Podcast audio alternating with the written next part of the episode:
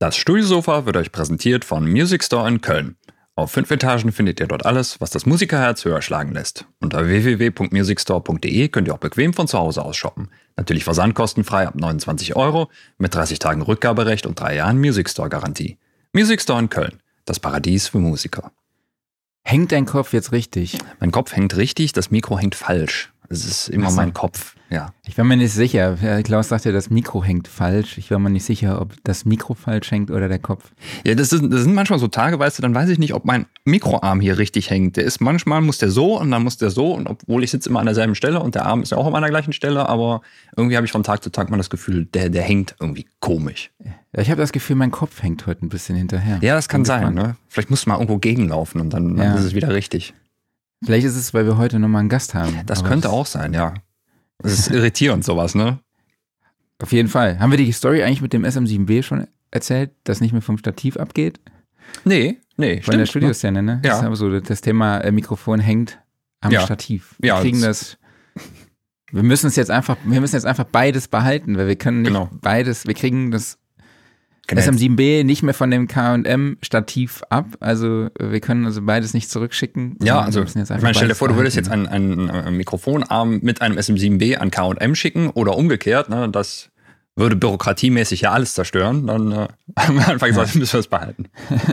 Okay. Na, ich würde sagen, äh, wir legen jetzt los und dann finden wir heraus, welches Mikrofon unser Gast heute hat. Ja.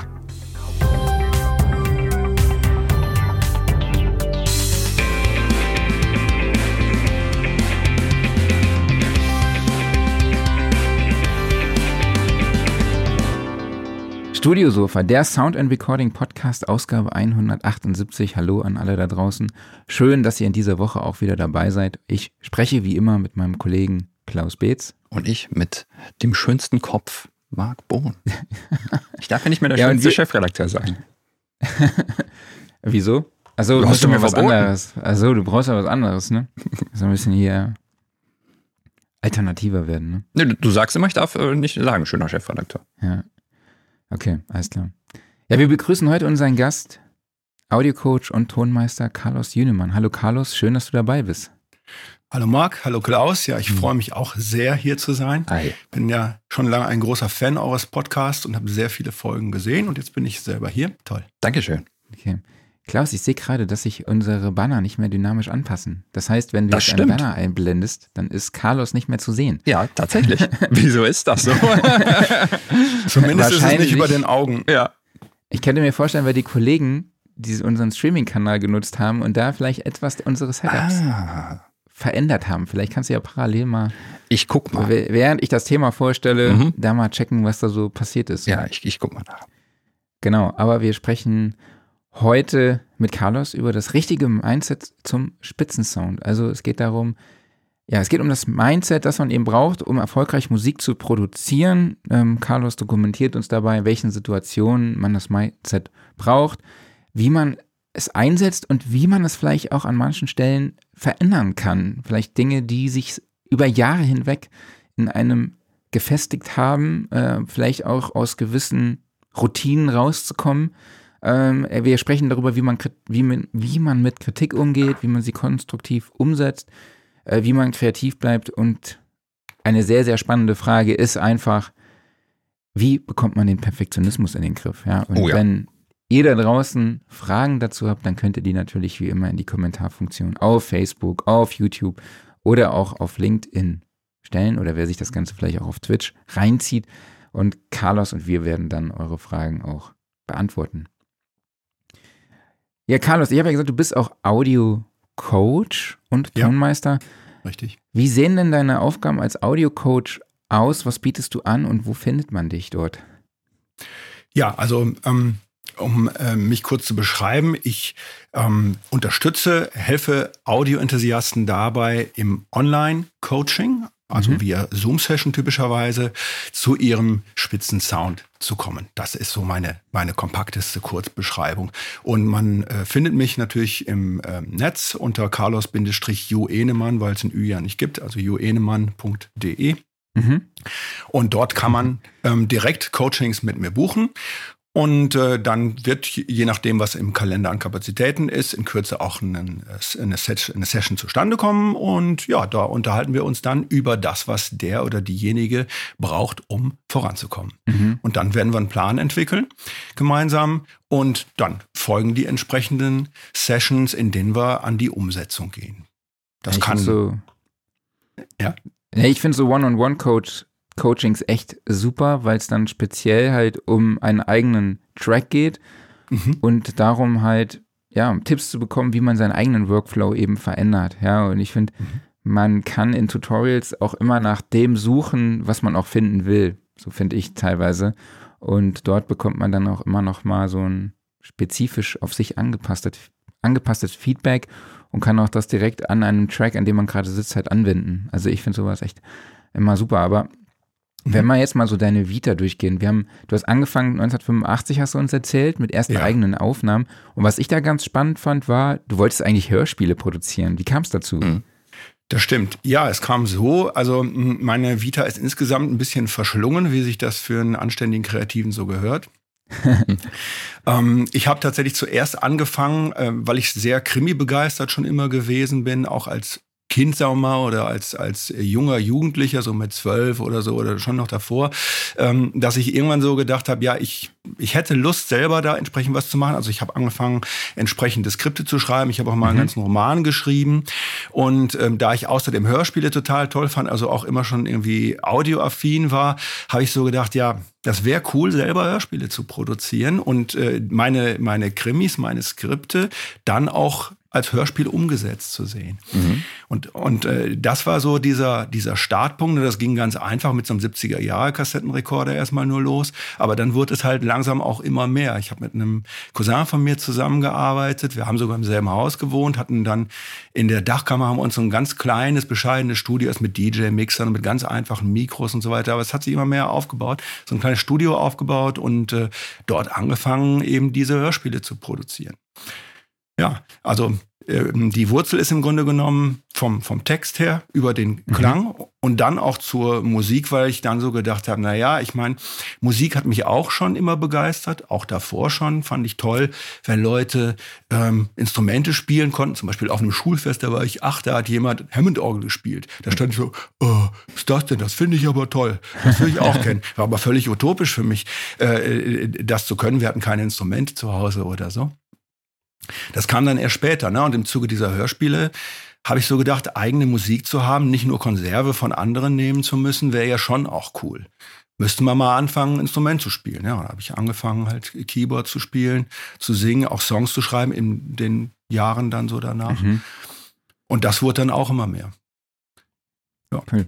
Ähm, du hast ja auch eine Ausbildung zum Tonmeister gemacht. Richtig. Mhm. Ähm, vielleicht können wir so ein bisschen mit dem Wort mal aus, aufräumen. Ja, also Tonmeistertagung ja. war ja auch letztes Jahr. Tonmeistertagung ist so ein bisschen veraltetes Wort, ohne das jetzt irgendwie despektierlich zu meinen. Äh, man stellt sich das sehr, sehr technisch auch vor, aber der, die Ausbildung besteht ja aus, auch aus einem sehr großen musikalischen Teil, oder?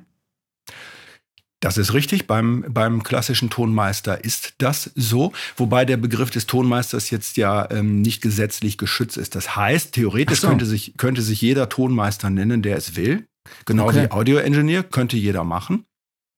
Mhm. Aber es gehört natürlich schon ein bisschen, sagen wir mal, mehr ähm, dazu. Und ein Klassiktonmeister in diesem Sinne bin ich nicht. Ah, okay. dazu, dazu gehört die, ja, vor allem, dass du diese klassische Literatur, dass du eigentlich ein Dirigentenstudium machst und dann obendrauf noch die Technik. Okay. Und ähm, das ist ähm, eine Sache, die für, für eine gewisse Nische, also für Klassikproduktion und vielfach auch im Radio, ähm, da zielführend ist. Aber die aller, allermeisten Jobs und Berufsfelder, in denen man, sagen wir mal, Audiomenschen oder auch Tonmeister braucht, ähm, dazu ist so eine ganz extreme Ausprägung in diese Richtung ja letztendlich nicht erforderlich. Mhm. Okay. Ne? Aber der, der technische Anteil ist sehr groß und natürlich sollte man musikalisch auch was tun. Ich denke, um sich Tonmeister nennen zu können, muss man natürlich auch wirklich schon eine Menge an, an äh, Kenntnissen und an Fähigkeiten mitbringen, die dazugehören. Das sind sowohl musikalische Kenntnisse als auch natürlich technische, als auch organisatorische, als auch psychologische ähm, oder Führungsqualitäten, sage ich mal. Mhm. Und Du hast aber auch noch dann Sozialpädagogik studiert. Wie würdest du sagen, ähm, hat dir dieses Studium auch in der Musikproduktion weitergeholfen? Mhm. Ähm, sehr ähm, deutlich. Ich habe in der Sozialpädagogik zwei Schwerpunkte gehabt, und zwar einmal Psychologie und einmal Musikpädagogik. Mhm. Und ähm, diese beiden Dinge im Umgang mit Kunden, mit Künstlern, ähm, sobald man überhaupt mit Menschen in Austausch tritt, äh, sind extrem hilfreich. Mhm. Ja, weil, weil man einfach ähm, ja, wenn man nicht, man bringt es ja ohnehin mit. Also man studiert jetzt äh, wahrscheinlich nicht gewisse Richtungen, ohne eine Affinität von Anfang an mitzubringen dazu. Das ist ja klar. So. Aber dann wird man natürlich durch Studieninhalte auch weiter sensibilisiert und eingeschärft auf bestimmte mh, hm, Wahrnehmungsarten und auch Techniken.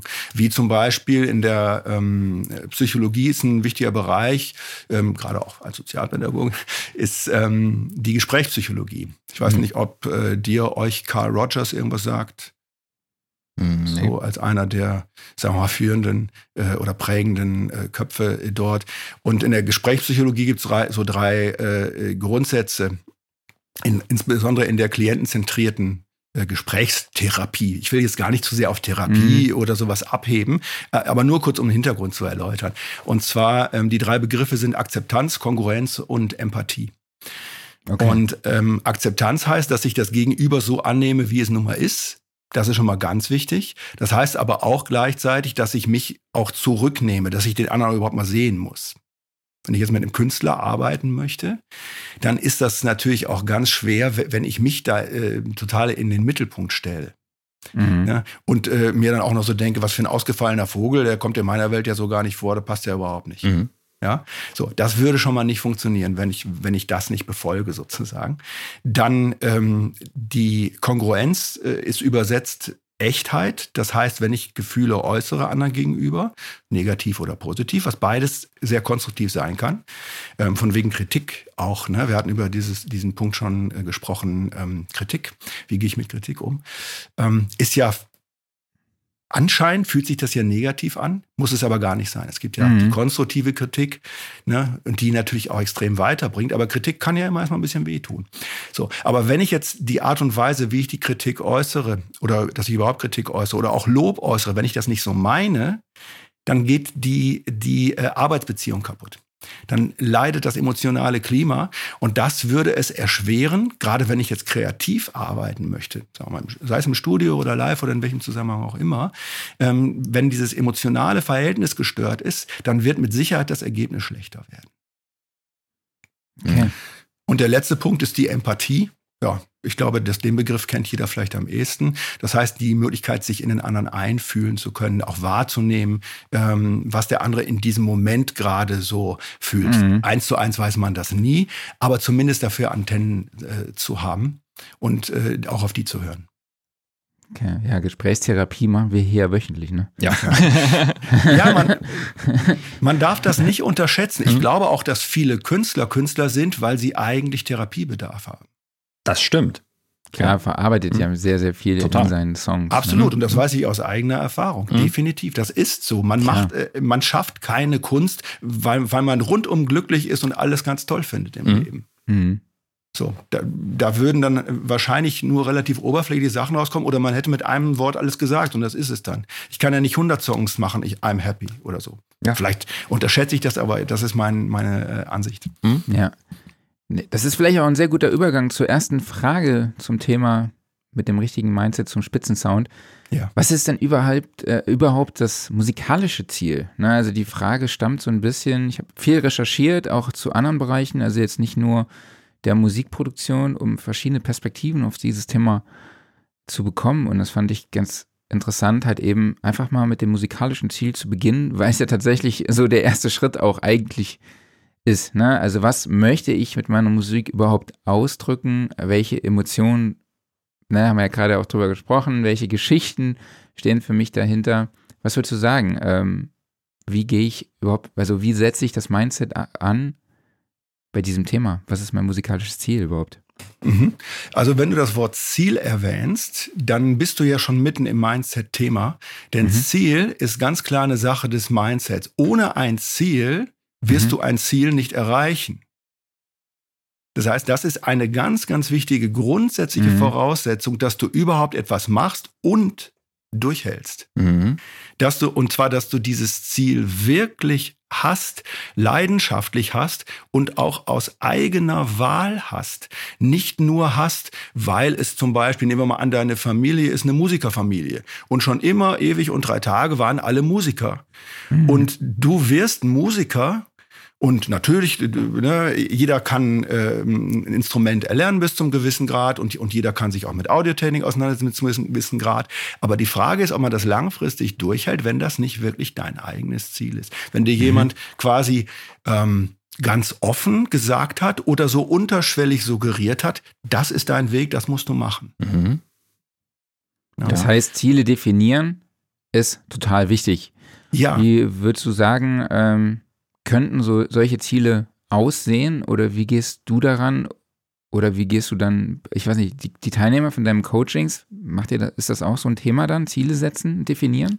Auf, auf jeden Fall. Und ähm, in diesem Thema Ziele setzen, da kommt ganz äh, schnell rein die sogenannte Operationalisierung. Das heißt, die Unterteilung eines mhm. großen Ziels in kleine Teilziele. Ja. Denn wenn man jetzt sagt, ja, ich will der äh, bekannteste, beste Sänger der Welt werden zum Beispiel, mhm. dann ist das ein Ziel, wo man so sagt, ja, äh, und jetzt, äh, wie soll das gehen? Keine Ahnung. Werde ich ja nie, wenn man dann auch noch ein Mindset hat, wo einem, sagen wir mal, was ja auch nicht unüblich ist bei Kreativschaffen, dass, dass man oft in so einem Umfeld aufwächst, wo viele dann sagen, es ist einfach Unsinn, was du da machst. Mhm. Ja, also die, dann so reinreden und sagen, nee, das wirst du ja nie, mach mal was Anständiges. Habe ich auch selber so erlebt und ich denke, das ist sehr, sehr verbreitet einfach, ja. ne, dass man so vom Umfeld gespiegelt bekommt, da kannst du nie einen Cent mit verdienen, bringt einfach nichts. So, dann ist dieses Ziel natürlich wirklich sehr, sehr groß und erscheint sehr, sehr unerreichbar. Ja, und dann muss man halt, erstmal muss man gucken, meint jemand das wirklich ernst, wie gerade schon gesagt? Also hat er das Ziel mhm. wirklich selbst gewählt und ist das eine echte Leidenschaft? Hängt da wirklich Emotion dran? Denn das ist die Basis. Ansonsten ist dieses Ziel ohnehin hohl. Mhm. Ne? Also wäre das falsche Ziel. So, und dann kommt die Operationalisierung und da muss man halt gucken, wie viele Teilziele braucht man, je nachdem, mhm. wie hoch dieses Ziel tatsächlich hängt ja, muss man dann halt ähm, in wenige Abschnitte unterteilen oder vielleicht sehr, sehr viele kleine. Wenn ich jetzt sage, ich fange gerade an, zum Beispiel Mixing zu lernen und habe mhm. noch nie ein DAW-Programm äh, aufgemacht, habe noch nie irgendein Tool dort bedient, dann wird es schon ein längerer Weg werden. Ja? Und da muss man halt gucken, ja, wo fange ich jetzt am besten an? Überhaupt mal grundsätzlich das Arbeitswerkzeug zu verstehen und dann äh, immer weiter in die Einzelwerkzeuge gehen. Da muss man wirklich ganz klare Strukturen schaffen. Und das eine ist dann eben die Technik zu erlernen, das andere ist gleichzeitig aber auch dort ähm, so diesen Switch der, der Sichtweise von, von deduktiv zu induktiv und wieder zurück. Das heißt also das große Ganze zu sehen mhm. und dann wieder das kleine Detail, so die Nerdigkeit, aber darin nicht zu verharren, sondern wieder zum großen Ganzen zurück zu switchen, ähm, um immer, sagen wir mal, auch objektiv bleiben zu können. Weil man mhm. kann sich ja so oder so verzetteln. Wenn man jetzt nur die eine Sicht hat, kann man sagen, dem Großen und Ganzen, ja, passt doch. Ich mache jetzt hier ein bisschen in, in äh, Logic und ich singe auch und dann bin ich eigentlich schon fertig, dann mache ich meine Aufnahmen von meinem Gesang und das war's so. Oder ich kann sagen, ich stelle 100 äh, Jahre lang die Kickdrum ein ähm, und äh, dann habe ich irgendwann den total mega fetten Sound. Vergesst aber, dass zu einem äh, kompletten Arrangement nicht nur die Kickdrum gehört, sondern noch viele andere Dinge und die müssen ja alle reinpassen in die Kiste des Mixes. Und wenn die Kickdrum schon mega fett ist, dann ist für die anderen Sachen vielleicht einfach kein Platz mehr. Mhm. Ich habe eine handwerkliche Frage dazu. Und zwar, ähm, wie wichtig würdest du sehen, so ein Ziel zu, ich sag mal, verschriftlichen oder zu visualisieren. Also ich kann mir ja jetzt im Sehr. Kopf einfach sagen, so, okay, ich werde jetzt erfolgreicher Mixing-Engineer, Punkt. Ne? Dann habe ich das in ja. meinem Kopf dran. Aber ich glaube, äh, es ist ja wahrscheinlich effizienter, wenn du entweder das Hauptziel oder vor allen Dingen auch, wenn du es auf Teilziele runterbrichst, das irgendwie zu visualisieren, immer wieder sich vor Augen zu führen, mal einen Haken dran machen zu können und sowas. Ne? Ja. Das ist extrem wichtig. Gut, dass du das sagst, Klaus. Ähm, diese Verschriftlichung am besten wirklich auch handschriftlich, weil es nochmal eine andere Wirkung hat. Es ist anders angekoppelt an das Unterbewusste. Wenn wir über das Thema Mindset sprechen, dann sprechen wir zu 80 Prozent über Unterbewusstes. Mhm. Wir sprechen über ähm, unterbewusste Glaubenssätze. Und das ist ja oft das Schwierige mit dem Mindset. Denn in der Belastungssituation, ich nenne das jetzt mal so, ja, wo ja. man Stress hat, wo man vielleicht mit einem Kunden zusammenarbeitet oder wie auch immer, äh, da ist dann nicht plötzlich das, äh, was ich gerade bewusst neu mir angelernt habe, in Anführungsstrichen, ist, äh, wird nicht abgerufen, sondern das, was du immer machst. Mhm. Das, was, das unterbewusste Mindset, genau. Und um das zu modifizieren, um, um wirklich Erfolge dort zu erzielen, muss man ähm, eben daran und das Verschriftlichen und das handschriftliche Verschriftlichen ist äh, eine der wichtigen Techniken dabei. Okay. Mhm. Wenn wir jetzt mal wirklich in die Praxis gehen, ähm, ja. ich sag mal so, man hat so einen ähm, ja, Bedroom, Bedroom Producer, sage ich jetzt mal, mhm. ne, der gerade angefangen hat, vielleicht auch schon ein paar Sachen selber produziert hat. Was oder was wären dann für dich die ersten Ziele, die man sich setzen sollte? Würde man sagen, okay, oder wie umfangreich sollte das sein? Sagt man ja, man fokussiert sich auf ein Genre, wäre das schon ein Ziel? Wäre das nächste Ziel ja, Kooperationspartner aufzubauen? Klar, du hast schon gesagt, Arbeitswerkzeug verstehen, würde ich erstmal schon so ein bisschen voraussetzen. Oder wie würdest du sagen, sollte man an diese Zielsetzung herangehen? Was wären für dich so die ersten Schritte, die man für sich selber auch erstmal rausfinden muss, um sich die ersten Ziele setzen zu können? Das ist sehr individuell, muss ich sagen. Das kommt ja ganz drauf an, was derjenige so mitbringt, wo der jetzt aufgestellt ist oder sie. Mhm. Ähm, wenn jetzt jemand, sagen wir mal, schon Musik macht und der will einfach ähm, das Ganze, sagen wir mal, professioneller umsetzen, dann hat er mit Sicherheit sein Genre auch schon. Ähm, es ist unwahrscheinlich, dass jemand so sagt, jetzt werde ich Bedroom-Producer oder überhaupt Producer und ich war äh, äh vorher 30 Jahre lang, sagen wir mal, ähm, Bäcker oder Manager oder was auch immer, irgendein anderer Beruf und habe noch nie was damit gemacht. Mhm. So, ähm, das heißt, ich bin ein äh, unbeschriebenes Blatt und weiß gar nicht, wo ich hin will. Also irgendwas ist bei demjenigen schon. Und dann ist die Frage, möchte jemand als Bedroom, Bedroom Producer ähm, wirklich das auch beruflich machen? Oder möchte er es einfach hobbymäßig machen? Aus welchem Antrieb macht jemand das heraus? Und daraus ergeben sich natürlich auch andere Wege, andere Zielsetzungen, die jeweils notwendig sind. Okay. Jetzt könnte ja ein Ziel sein, mit der Musik erfolgreich zu sein. Ja. ja. und wenn man jetzt, wir haben ja eben schon gemerkt, dass wir den Aufreger der Woche vielleicht hier auch schon an dieser Stelle platzieren, denn äh, Spotify hat ja gerade angekündigt, dass Songs unter 1000 Streams jetzt nicht mehr vergütet werden. Wie ähm, gehe ich mit meinem Mindset an die Vermarktung dann später ran, wenn ich Producer bin? Ja, da muss man auf jeden Fall moderne Wege gehen und Streaming ist natürlich ein Teil des Ganzen, aber Streaming hat eben so den Stellenwert, was früher Radio gehabt hat, in der Gestalt, als dass es zur Bekanntmachung dient. Und in ganz, ganz, ganz seltenen Fällen, in den Fällen, wo Leute direkte Verträge mit Spotify haben und zufällig auch in Schweden äh, sitzen hm. und äh, die Leute da gut kennen und, und täglich einen neuen Track raushauen und so weiter und auch dann immer auf die Playlisten schon kommen, so, mhm. die können sehr gut leben von Spotify. Alle anderen, egal wie gut ihre Musik ist, können von Spotify nicht leben. Das muss man ganz einfach sagen. Mhm. Oder auch von anderen Streamingdiensten. Das heißt, davon sollte man sich verabschieden, zu sagen, darüber mache ich das jetzt. Also darüber kriege ich Geld rein, das kriege ich nicht darüber rein. Es ist natürlich ein Fauxpas, da gar nicht ähm, äh, präsent zu sein, weil das natürlich heutzutage ähm, ganz wichtiges ähm, Medium in der öffentlichen Wahrnehmung ist. Deswegen muss man natürlich dort sein und sollte, damit es gut aussieht, auch ein paar mehr Streams als 1000 haben. Aber das sollte man nicht einrechnen als Hauptgeldeinnahmequelle. Mhm. Stattdessen muss man eben andere Wege gehen. Heute ist es eben typischerweise so, dass wenn man nicht gerade in Castingshows auftritt und irgendwie Major-Labels dann da auf einen aufmerksam werden und man hat vorher schon die Audience übers Fernsehen bekommen und so weiter und dann kann man äh, darüber was verkaufen, dann ist der Weg viel mehr über Social Media entsprechend eine ähm, ähm, Following, so sagt man es so schön heutzutage, mhm. eben aufzubauen. Und die muss ja auch nicht wahnsinnig groß sein, sondern die kann relativ klein sein, wenn man Top-Fans hat, die Premium-Produkte kaufen. Das heißt also, ähm, äh, heutzutage ist es alles etwas anders als früher. Früher war sozusagen der einzige Weg, ich wäre Weltstar und dann verdiene ich halt entsprechend auch großes Geld. Heutzutage kannst du auch gutes Geld verdienen in einer sehr, sehr kleinen Nische, wenn du einfach nur, sagen wir mal, 500 bis 1000 Leute findest, die wirklich Fans sind und wenn du noch 10 Superfans hast, die von dir regelmäßig Home-Shows oder sowas bieten für ihre eigene Party, wo sie dir dann 5.000 bis 10.000 Euro zahlen, ähm, dann kannst du davon ganz gut leben. Viel mhm. besser als von Spotify auf jeden Fall. Das heißt, das ist ein ganz, ganz anderer Weg. Es ist nicht ausgeschlossen, dass es noch funktioniert wie früher, dass man irgendwie Weltstar wird. Heutzutage auch nicht. Aber ähm, im Großen und Ganzen hat sich der Markt ja sehr verändert. Ähm, Klaus, Mhm. Kannst du diese Aufregung verstehen? Boah, ehrlich gesagt nicht so ganz. Also vielleicht ist ein wichtiger Punkt, den ich da übersehen habe, aber wenn ich jetzt sage, okay, 1000 äh, Streams, das ist ungefähr 4 Euro Pi mal Daumen. Ähm, ja, ob ich diese 4 Euro habe oder nicht. Also wenn ich das wirklich professionell mache und damit meinen Lebensunterhalt bestreiten will, dann machen diese 4 Euro den Braten nicht fett. Das kann natürlich jetzt sein, dass ich irgendwie, mhm.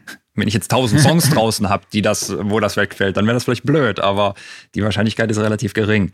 Und sobald ich die 1000 Streams überschreite, dann kriege ich ja auch wieder Geld. Ne? Also es ist ja irgendwie einfach, man muss ja irgendwo eine magische Grenze ziehen und alles, was da drunter ist, ja, das ist dann halt nettes Taschengeld, aber für, wenn ich davon wirklich leben will, dann ist es egal einfach an der Stelle. Ja, ich glaube, dann ist es auch ein Stück weit Hobby. Ne? Dann ist es Hobby, ja, klar. Also natürlich, man sagt entweder, man möchte davon leben und, und es professionell betreiben oder eben nicht. Ne? Und das ist ja auch okay, ne? das ist ja gar kein Problem. Nur halt, wenn man da quasi den großen Lebensplan mhm. hinter hat und davon äh, safe sein Geld verdienen möchte, dann muss es halt etwas mehr sein. Ja. So. Willst du weitermachen? Ja, gerne. Dann, aber dann ist ja auch im nächsten Schritt direkt die Frage, irgendjemand muss meine Musik ja hören. Und wenn ich es nur selber bin. Ja, Aber Musik, Musik braucht also, ein Publikum. Ne? Auf jeden Car Fall. Genau. Ja. Carlos, wer ist mein Publikum? Also, wie finde ich heraus, wer mein Publikum ist und vielleicht auch, wie ich mich ein bisschen an mein Publikum anpassen muss? Tja, ähm, das sind interessanterweise mehr, mehr Business-Fragen, als die zum Audio-Coaching direkt gehören, aber mhm. es ist natürlich sehr artverwandt und wenn es darum geht, sein Geld zu verdienen, dann ist es natürlich auch wichtig. Ich bin da nicht der äh, volle Experte, möchte mich aber trotzdem dazu äußern. Ähm, und zwar ist eine Technik, das Publikum zu finden, wenn man jetzt noch gar keine Ahnung hat, ähm, wer das sein könnte, dass man äh, bei sich selbst guckt. Äh, und, und da kann Coaching natürlich auch wieder helfen, zu sagen, äh, geh mal in dich, überleg mal, wofür du selber so stehst, weil mhm. das in der Regel ja immer resoniert. Ja, also das, was du als Künstler ausstrahlst, das ist ja im besten Falle etwas, was sehr hohen Anklang findet bei dem Publikum. Mhm. Und am besten ist es etwas mehr als nur dein gutes Aussehen. So. Ähm, wenn du dann herausfindest, was du eigentlich magst, wo du die Leidenschaft hast, was dich logischerweise dann auch bewusst oder unterbewusst prägt, was deine Kunst, deine Musik prägt, mhm.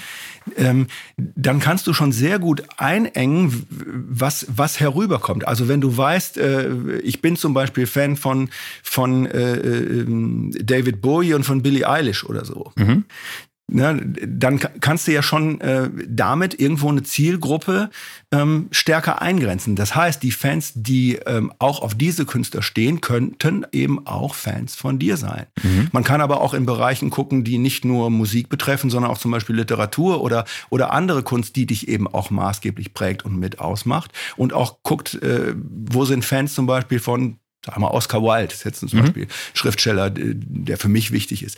Ähm, na, ist für andere sicherlich anders, aber ähm, nehmen wir mal an.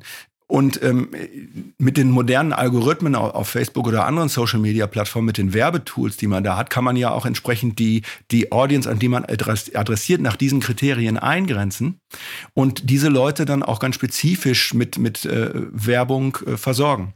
Mhm. Und dann sieht man ja auch, wie viel Input kommt und das kann man immer weiter feintunen, bis man das immer mehr zugespitzt hat äh, auf eine, eine Zielgruppe, die äh, immer besser resoniert, also wo man immer mehr Feedback bekommt. Mhm. Ja, das wäre so der, der Weg, wie man das gut herausfinden kann. Ja. Abgesehen natürlich vom im echten Leben, ne? Geh auf die Bühne und guck, äh, wie die Leute reagieren so. Ne? Aber mhm. das ist natürlich, sagen wir mal, ähm, ein schwierigerer Weg, gerade heutzutage, wo es immer schwieriger ist, kleine Live-Gigs tatsächlich durchzuführen. Das war früher viel, mhm. viel leichter. Als ich angefangen habe, als unbekannte Band, als wir mit 16, 17 zuerst in einem Jugendheim nebenan gespielt haben, da haben wir einfach mal 400, 500 Mark damals bekommen mhm. in den 80ern Einfach nur, weil wir da gewesen sind. Nicht, weil wir besonders gut waren oder so, sondern einfach nur, ja, die haben halt gesagt, macht mal was. Ja, heute musst cool. die zahlen, um spielen zu dürfen. Ja, das kam dann in den frühen 90ern schon mit Pay-to-Play. Und mhm. heutzutage ist so, ne, wenn ihr nicht mindestens den Laden mit noch 500 äh, Leuten voll macht, dann braucht ihr hier nicht zu spielen, gibt's nicht. Mhm. Ja, auf der anderen ja. Seite erreichst du ja mit deiner Social-Media-Präsenz wahrscheinlich schon direkt mehr Genau das, ja, darauf wollte ich hinaus. Bei so einem kleinen Event. Ne? Darauf wollte ich hinaus. Wobei ich das dringend anempfehlen würde für Musiker, die jetzt starten, sich auf jeden Fall trotzdem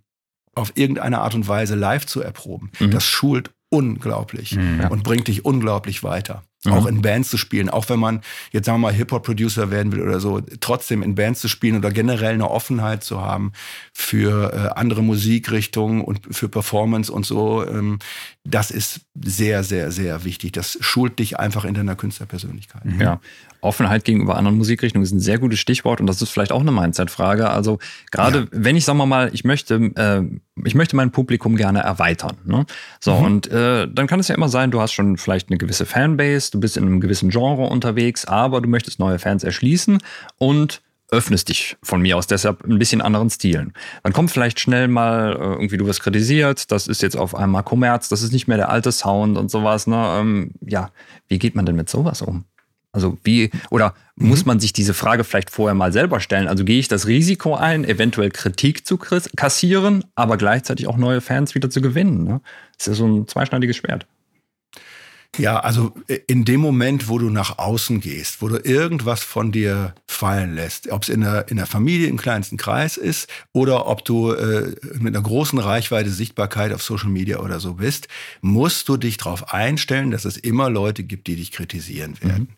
die mit Dingen nicht einverstanden sind äh, oder die einfach neidisch sind äh, oder die tatsächlich auch ganz ähm, sinnvoll, konstruktiv zu kritisieren haben. Meistens sind es Meinungen, aber manchmal kommen ja auch Dinge dabei raus, wo man sagen kann, das hat ähm, ähm, einen guten Boden, da kann man sich was von annehmen.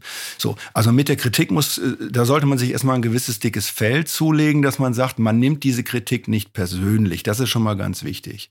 Egal wo es ist. Das ist nicht immer leicht. Mhm. Ne? Gerade wenn es um die eigene Kunst geht, weil da ja viel auch eigenes drinsteckt, viel Leidenschaft. Und dann zu sagen, äh, das halte ich von mir ab, ähm, ist nicht leicht. Aber wenn man sich vorher darauf einstellt, dass man die bekommt, fällt das ja schon mal leichter. Mhm. Wenn ich schon weiß, ich werde Kritik bekommen.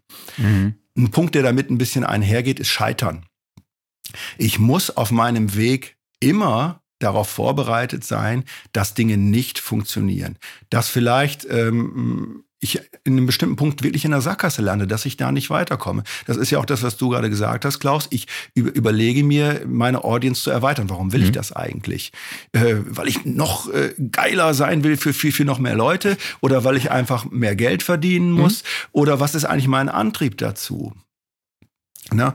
Und äh, natürlich ist, wenn ich meinen Weg ändere, ein Scheitern immer drin. Das mhm. muss ich im Vorhinein akzeptieren und mir dann auch sagen, dieses Scheitern ist für mich eigentlich nur ein Abgleich dessen, ähm, ob dieser Versuch, den ich jetzt starte, ob der fruchtbar ist oder nicht.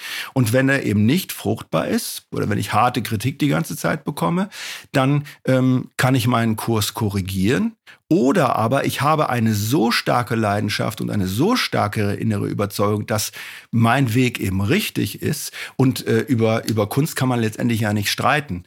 Ne? Ähm, dann, dann muss man es einfach durchziehen. Mhm.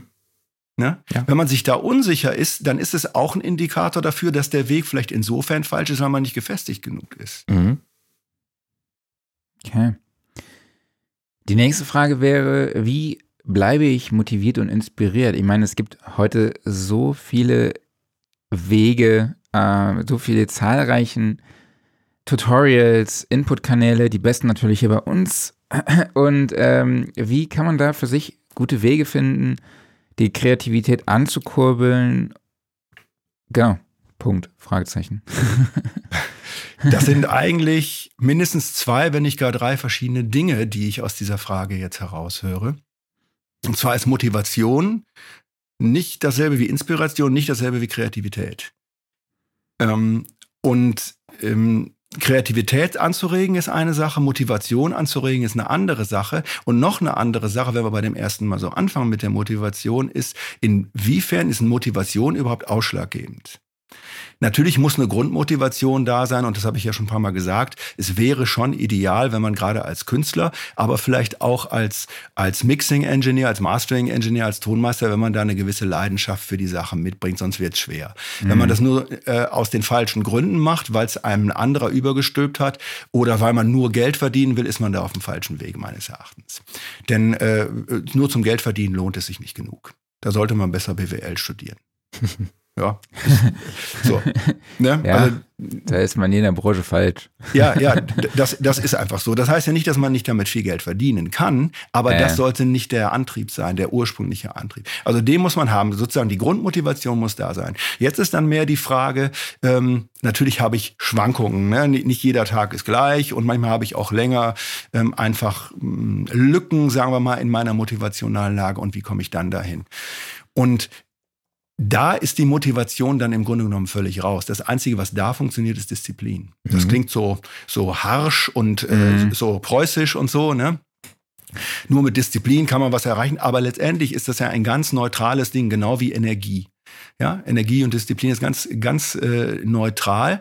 Energie ist nicht positiv und, und Disziplin ist nicht negativ, so, sondern beide Dinge sind im Leben ähm, einfach äh, dazugehörend und notwendig. Ja, ohne Energie könnten wir gar nicht existieren. Und ähm, Disziplin, äh, wenn ich nur die geringsten Ziele erreichen möchte, dann muss ich die haben. Wie baue ich jetzt eine Disziplin auf? Das geht vor allem durch Routine, mhm. durch Anlernen. Ja, und das ähm, findet sich durch, durch kontinuierliches immer wieder Einüben. Und es braucht natürlich ein bisschen Willenskraft dazu. Aber wenn man die aufbringt, und die kann man aufbringen, wenn man die grundsätzliche Leidenschaft hat, und grundsätzlich, und das ist noch ein ganz wichtiger Punkt, den man nicht vergessen darf, ähm, neben der Leidenschaft ist auch der Glaube, das klingt so religiös, mhm. muss es aber gar nicht sein, aber der Glaube an sich selbst, an, das, an die Sache, an das Ziel und an die Möglichkeit der, der Erreichung des Ziels, egal wie lange mhm. es dauert. Ne? Und Zeit ist ja auch ein ganz, ganz großer Faktor. Das heißt, ähm, man muss sich auch darauf einstellen, dass etwas nicht von heute auf morgen funktioniert mhm. sondern es wird immer ein Weg sein. Wenn man das akzeptieren kann, dass es ein langer Weg sein wird und sich dann sagt, okay, ich brauche halt ein bisschen extra Anschubs, damit ich meine Disziplin aufbaue. Und diese Disziplin ähm, meine ich damit, sich zu disziplinieren, das zu tun, was man tun muss. Zum Beispiel äh, an dem Song weiterzumischen, den man langsam nicht mehr hören kann. So. Manchmal auch zu sagen, ich höre jetzt auf zu mischen, also, dass ich die Disziplin habe zu sagen, ich höre jetzt an diesem Punkt auf. Erstens, weil er wahrscheinlich fertig ist und weil ich nur noch schlimmer mache. Oder aber, weil ich ja schon so lange dann rumgefummelt habe, dass ich gar keine Objektivität mehr habe, um irgendeine Entscheidung überhaupt treffen zu können. Mhm. Das heißt, dann brauche ich diese Disziplin zu sagen, ich höre jetzt da auf und ich starte jetzt äh, entweder in eine, in eine, Erholungsphase, die ich brauche, oder ich gehe einfach in ein anderes Projekt mhm. und äh, äh kann da wieder objektiv sein. Ja? Und diese Disziplin einzuüben, das ist einfach eine Sache von Wiederholung. Ähm, man sagt so, man braucht so drei Wochen ungefähr, 23 Tage, um so, so eine Grundroutine äh, aufzubauen. Also wenn man jeden Tag etwas macht. Okay. Ja? Und um die richtig zu vertiefen, braucht man so etwas über zwei Monate, so 66 Tage. Wenn man dann, wenn man das jeden Tag macht, dann hat man irgendwann eine Routine, die auch im Unterbewusstsein abgespeichert ist nach diesen 66 Tagen, die man dann automatisch auch abspulen wird. Wenn du dir jetzt zum Beispiel äh, vornimmst, nach dem Aufstehen nicht sofort kopflos rumzurennen und so, was muss ich heute alles machen, sondern zu sagen, jetzt mache ich erstmal eine Stunde Meditation. Als Beispiel, ja. Mhm. Einfach, um mhm. mich mal wirklich gut auf den Tag vorzubereiten, um die Kraft auch zu haben für alles. Mhm. Das muss man erstmal einnehmen, da muss man sich zu zwingen. Oder ja. jemand, der morgens gar nicht aus dem Quark kommt, der wird sich halt zwingen, äh, eher direkt in die Gänge zu kommen und Frühsport zu machen. Was es auch immer sein mag. Ja? Aber man muss es halt einüben konsequent.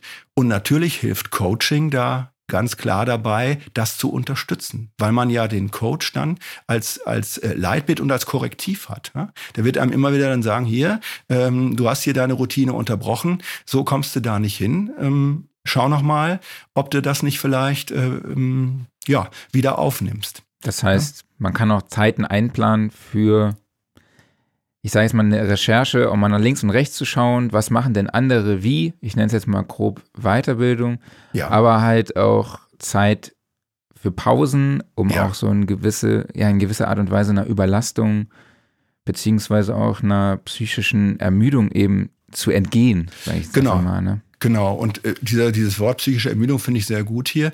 Das hat dann auch, es wurde ja gerade noch gefragt nach der ähm, Kreativität.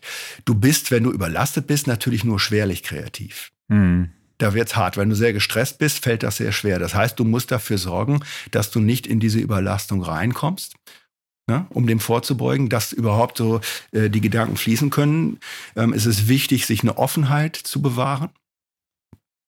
Ähm, sowohl für Motivation als auch für Kreativität ist Offenheit wichtig, auch für Lernen ist wieder Offenheit wichtig. Und ich glaube, das Ganze fängt an bei, einem, bei, einer, bei einer tieferen Ebene, und zwar bei äh, der Ebene der Dankbarkeit für das, was man hat. Dass man erstmal äh, grundsätzlich sieht, dass man eigentlich einen Anlass hat und ein Recht hat, zufrieden zu sein in seinem Leben. Und daraus äh, entwickelt sich meines Erachtens eine gewisse Demutshaltung. Das meine ich jetzt auch nicht religiös, klingt mhm. auch so hochgehängt. Aber wenn man es einfach mal so nimmt, als man stellt sich nicht selber äh, ständig nur in den Mittelpunkt und hier meine Ziele und das muss so durchgepowert werden, sondern ich bin ähm, bereit, von anderer Seite etwas anzunehmen und ähm, auch im Positiven anzunehmen, was mir andere geben, dass ich auch überhaupt wahrnehme, dass ich das gegeben bekomme. Ist mhm. auch ganz, ganz wichtig. Ne? Und dadurch, dass ich diese Haltung immer stärker habe, und da hilft eben auch Meditation zum Beispiel dabei, ähm, habe ich eine viel bessere Möglichkeit, motiviert, also im, im Kontinuum motiviert zu sein und auch kreativ zu sein. Und als letztes Wort vielleicht noch zur Kreativität. Natürlich gibt es da auch bestimmte Techniken, so die alle irgendwie auf Zufall basieren. Ne? Also mhm. zum Beispiel kann ich jetzt so Brainstorming nutzen, Mindmaps erstellen. Es gibt ja online Mindmap-Tools, äh, ähm, die mir auch so eine Mindmap selber schon ausfüllen. Aber es ist eigentlich noch besser, wenn ich die Mindmap selber mir aufschreibe. Einen Kernbegriff und dann Begriffe dazu, die äh, damit zusammenhängen. Einfach ohne Wertung, einfach nur runterschreiben. Und dann nehme ich diese Mindmap als, ähm, als Ausgangspunkt für zum Beispiel, wenn ich jetzt Klang, im Klang kreativ sein möchte, ähm, dazu äh, mir zu überlegen, wie passen diese Begriffe vielleicht zu Klang? Was, äh, was macht für mich jetzt äh, das Wort, nehmen wir mal Glauben, als Beispiel oder man kann es auch Motorsäge nehmen, was weiß ich. Aber was macht äh, die, dieses Wort jetzt klingend für mich persönlich? Was würde das ausdrücken? So. Und äh, über diese Gedanken wirst du automatisch dann auch wieder in, in so einen kreativen Flow kommen. Inwieweit würdest du denn sagen, dass Checklisten beziehungsweise auch Templates, also innerhalb der Musikproduktion, zwar die Kreativität nicht anregen, aber äh, vielleicht doch für die, das Erreichen des Zieles wichtig sind? Hm, dass sie die Kreativität nicht anregen, würde ich gar nicht mal ganz so sagen. Ich weiß, worauf du hinaus willst, weil sie natürlich dann vorgegeben sind und was immer gleich ist, ist ja eher unkreativ. Ähm, aber es kann natürlich sein, wenn du ein Template hast, was sehr üppig ist, dann ähm, sind da ja bestimmte Techniken ähm, drin, Gedanken, die du dir vorher schon mal gemacht hast, die du nicht bei allem brauchst. Ich habe zum Beispiel ähm, eine Mastering-Matrix erstellt, die ich auch meinen Kunden zugänglich mache, ähm, die sehr man kann es als aufgeblasen bezeichnen, äh, man kann auch sagen, mit vollem Funktionsumfang ausgestattet ist. Ja, wo man quasi auf jede äh, Notwendigkeit, die äh, sein könnte, äh, im Job dann vorbereitet ist.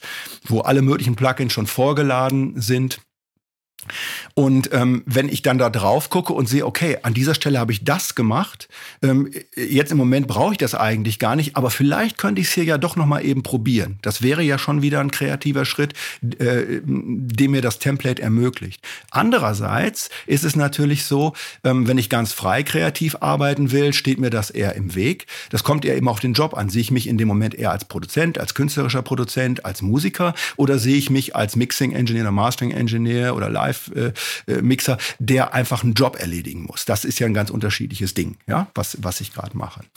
In jedem Fall finde ich es aber sehr sinnvoll, Templates oder auch Listen und so weiter, all diese Tools zu erstellen, weil man damit natürlich ähm, ins Bewusstsein etwas schafft, was man vielleicht bis jetzt vielleicht höchstens mal irgendwo gehört hat oder so, äh, aber im Unterbewusstsein definitiv nicht hat. Und wenn man das jetzt ganz genau aufschreibt und durcharbeitet, sich wirklich mit einer längeren Zeit mehrfach damit beschäftigt, so ein Template dann auch nicht in drei Minuten zu erstellen, sondern wirklich richtig daran arbeitet, es richtig ausarbeitet, dann sinkt das irgendwann, das, was man dafür getan hat, auch ins Unterbewusstsein ein. Und ähm, selbst wenn ich das Template dann nicht benutze, habe ich trotzdem ein viel hohe, höheres Level an Techniken, an Tools, an Vorgehensweisen internalisiert ins Unterbewusstsein rüber transportiert und damit einen Mindset-Shift äh, hinbekommen, der mir meine Arbeit um 100 Prozent erleichtert. Mhm. Ich würde gerne nochmal auf den Punkt Kritik zurückkommen. Den hatten wir eben schon mal kurz. Und ähm, ja. ich finde, wie, anders gesagt, wie lerne ich es überhaupt mit Kritik umzugehen? Also erstmal ist es ja total von Mensch zu Mensch unterschiedlich. Es gibt Leute, an denen perlt genau. sowas ab. Es gibt Leute, die sind extrem sensibel für sowas. Und ich meine, gerade heutzutage in der Online-Welt, äh, mach eine falsche Sache und äh, ja, du wirst in Grund und Boden gestampft. Und das kann auch einfach nur was Simples sein, wenn der Song halt den Leuten nicht so gefällt oder von mir aus klingt irgendwie eine Stelle nicht so perfekt und äh, ja. Ne? Wie kann man damit umgehen? Wie kann man sich überhaupt darauf vorbereiten? Also, weil ich glaube, es gibt auch viele Leute, die sagen von sich aus vorne, ja, da kann ich mit umgehen und dann schlägt die Wahrheit gnadenlos zu und ja, wie mache mhm. ich das? Ja, das ist auf jeden Fall so. Also was man definitiv äh, dazu braucht, wenn man nicht total gefestigt ist in sich selbst. Und du, du hast vollkommen recht, es gibt dann, sag mal, um es hochzuhängen, traumatische Erlebnisse, womit man nicht gerechnet hat, die einen so runterreißen, dass man möglicherweise depressiv darüber wird mhm. oder so. Da braucht man dann definitiv ein, ein Spiegelbild, ein Umfeld. Äh, und zwar eins, äh, dem man auch vertraut. Also äh, Familie und Freunde sind sehr gut, um emotional zu stützen natürlich. Und die sind auch wichtig. Also generell, wenn man sich in die Öffentlichkeit hinaus hinausbegibt. Ohne ein Netzwerk ist das ja immer schwer ab einer mhm. gewissen, ähm, ab einer gewissen Grenze aus vielen Punkten, auch aus rein sachlichen Punkten. Man kann nicht immer alles nur alleine machen. Ja. Nicht nur emotional, sondern auch rein, rein ähm, ähm, von der organisatorischen Seite her. So, aber dann braucht man auch ein Umfeld, was dann, sagen wir mal, neutral, objektiv spiegelt. Und da ist natürlich Coaching ähm, wiederum eine, eine super Möglichkeit, mhm. ähm, dass äh, dort jemand sitzt, der einen zurechtrückt. Und äh, dann sagt, okay, du hast die Kritik hier bekommen. Wie gerechtfertigt ist die Kritik überhaupt? Was denkst du? Mhm. Oder was ist überhaupt diese Kritik für dich? Ja, ähm, und wo, wo rührt die dich an? Mhm. und rührte dich an an einem Punkt, der berechtigt ist aus deiner nach deiner Meinung oder rührte dich an an einem Punkt, der, der dir eigentlich nichts ausmacht? Wenn er dir nichts ausmacht, würde er dich emotional vermutlich nicht packen. So. Und, und dann muss man gucken, ja, wo glaubst du denn, dass das berechtigt ist? Wo, wo ist vielleicht ähm, dein Glaube an dich selbst noch nicht genug gestärkt? Mhm. Ja? Und äh, den zu verändern, den Glauben wieder zu verändern, das kriegt man im Grunde genommen nur durch Objektivität hin. Ähm, zu gucken, okay, was kannst du, was, äh, was fehlt vielleicht noch? Und es gibt mit Sicherheit das ist wirklich individuell bei jedem irgendwas, was man verbessern kann. Mhm. Vielleicht äh, äh muss jemand ein besserer Sänger werden, ein besserer Mixer. Vielleicht muss jemand, weiß ich nicht, ein besseres Arrangement machen können. All, für all das kann man ja äh, Ausbildung ähm, bekommen. Ja, ist ja mhm. kein Problem. Ist dann halt ein Weg. Vielleicht ist jemand aber einfach auch super und erkennt es einfach nur nicht. Dann muss er das auch gespiegelt bekommen. Mhm. Ja, vielleicht ist alles toll und es gibt einfach nur Neider, die diese Kritik rausgehauen haben oder Leute, die mit der Musikrichtung einfach nichts anfangen können oder so. Wenn du das falsche Publikum hast, wir hatten ja vorhin diesen, äh, diese Sache, wie finde ich das Publikum, wenn du deinen Metal ständig nur vor Country-Leuten spielst, wird schwer. Ja. Ne? Da kriegst du mit Sicherheit Übelkritiken. Ja? Mhm. Ist einfach so. Also das zurechtzurücken, das ist ganz wichtig und das, das geht im Grunde nur im Austausch. Das Mindeste ist, wenn es jetzt um Soundqualität oder, oder um Arrangement geht, mit Referenztracks und so weiter zu arbeiten, übrigens ganz wichtig generell. Mhm. Mm, und ansonsten braucht man einfach auch das menschliche Gegenüber. Mhm. Ja? Und dazu möglichst das objektive menschliche Gegenüber. Ja. Ja, dann drehen wir das Ganze doch mal um. Also, wenn du von Netzwerk sprachst, ähm, dann wird ja auch sicherlich irgendwann mal der Punkt kommen, dass beispielsweise ähm, andere Leute mir was zeigen und von mir vielleicht eine Kritik oder einen Hinweis wollen, wie lerne ich denn zu kritisieren und nicht von vornherein zu sagen, oh, das ist alles scheiße. Mhm. Gut, ja, das äh, ist ebenfalls natürlich ein Lernweg zu kritisieren und das setzt wieder diese, diese Grundpfeiler ähm, voraus. Das heißt, man sollte sich ähm, dann auch ein bisschen ähm, psychologische Gedanken vielleicht gemacht haben oder das schon mal so gehört haben. Wenn man nicht eh so ein Typ ist, das kommt ja ganz drauf an. Manche sind ja von Natur aus einfach auch sehr äh, so, dass sie sich selbst zurücknehmen und auf andere hören und äh, auf die Gefühle anderer Rücksicht nehmen. Aber wenn man selber jetzt, sagen wir mal, nicht so ein Typ ist, äh, häufig bei Musikern, gerade Sänger sind ja sehr Mittelpunktsmenschen und so, mhm. äh, die können sich vielleicht leichter, äh, Entschuldigung, schwerer damit tun, Kritik rauszuhauen, weil die äh, selber einfach äh, immer senden und nicht so auf Empfangen äh, programmiert sind. Und auch da kann natürlich Coaching helfen, zu sensibilisieren für die Dinge, die man benötigt. Ich habe vorhin gesagt, diese, diese Punkte ähm, Akzeptanz, mhm. Empathie, Kongruenz. Ne? Das ist alles auch für, für die Kritik, für das Feedback extrem wichtig, dass man diese Punkte beherrscht. Ich finde das ehrlich gesagt, also ich, ich finde es sau schwierig zu lernen, richtig zu kritisieren. Also äh, ich mhm. konnte das früher überhaupt nicht. Ne? Bei mhm. mir war auch so dieses, ja, entweder ist gut oder ist scheiße, Punkt. Ne? Und äh, ja. ich bin auch heute noch nicht gut da drin, aber es macht mir mittlerweile Spaß, das zu lernen und zu, zu kritisieren. Ja, mittlerweile aber, macht es mir aber Spaß. aber gut zu kritisieren, ne? Also konstruktiv ja. zu kritisieren, freundlich ja. zu kritisieren, sowas, ne? Ja. Also wenn wir jetzt einen ja. einfachen Waschzettel haben wollen, dann äh, würde ich das so sagen: äh, Wenn du kritisierst, nenn erstmal die positiven Aspekte. Hm. Wenn es die gar nicht gibt aus deiner Sicht, die ja auch bis zu einem gewissen Maße nur objektiv ist. Mhm. Aber nehmen wir mal an, du hättest äh, durch viel Selbstreflexion ein hohes Maß an Objektivität Objektivität zumindest erreicht. Wobei hundertprozentig objektiv ist ja niemand, weil wir mhm. alle Subjekte sind. Ja, so. Ähm, aber nehmen wir, nehmen wir das mal an. Du findest nichts, was du Positives noch sagen kannst über das Werk eines anderen. Halt einfach die Klappe. Mhm. So. Guter Punkt, sehr guter Punkt. Ja, wenn du positive Dinge zu finden hast, dann stell die als erstes heraus und sag das auch ehrlich. Aber sag, und das ist wieder der Punkt Kongruenz, sag nur das positiv, was du auch wirklich findest. Wenn du es nicht findest, das merkt jemand sofort. Ja? Das heißt, man muss darin echt sein.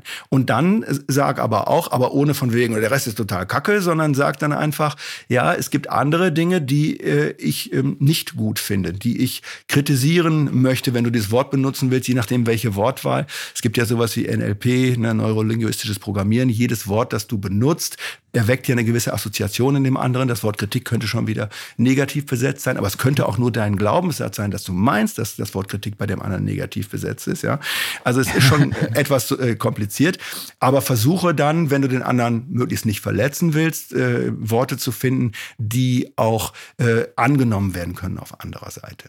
Mhm. Und die wirklich auch konstruktiv sind, wo, wo du dem anderen auch einen Lösungsweg aufzeigst. Hier zum Beispiel, äh, ich bin der Meinung, dass dein Snare-Sound nicht optimal ist, weil er sich mit den anderen Sounds nicht gut integriert, weil er einfach ähm, zu laut heraussticht, weil es Masking gibt oder weil er nach meinem künstlerischen Empfinden äh, zu der Stilistik zum Beispiel nicht passt.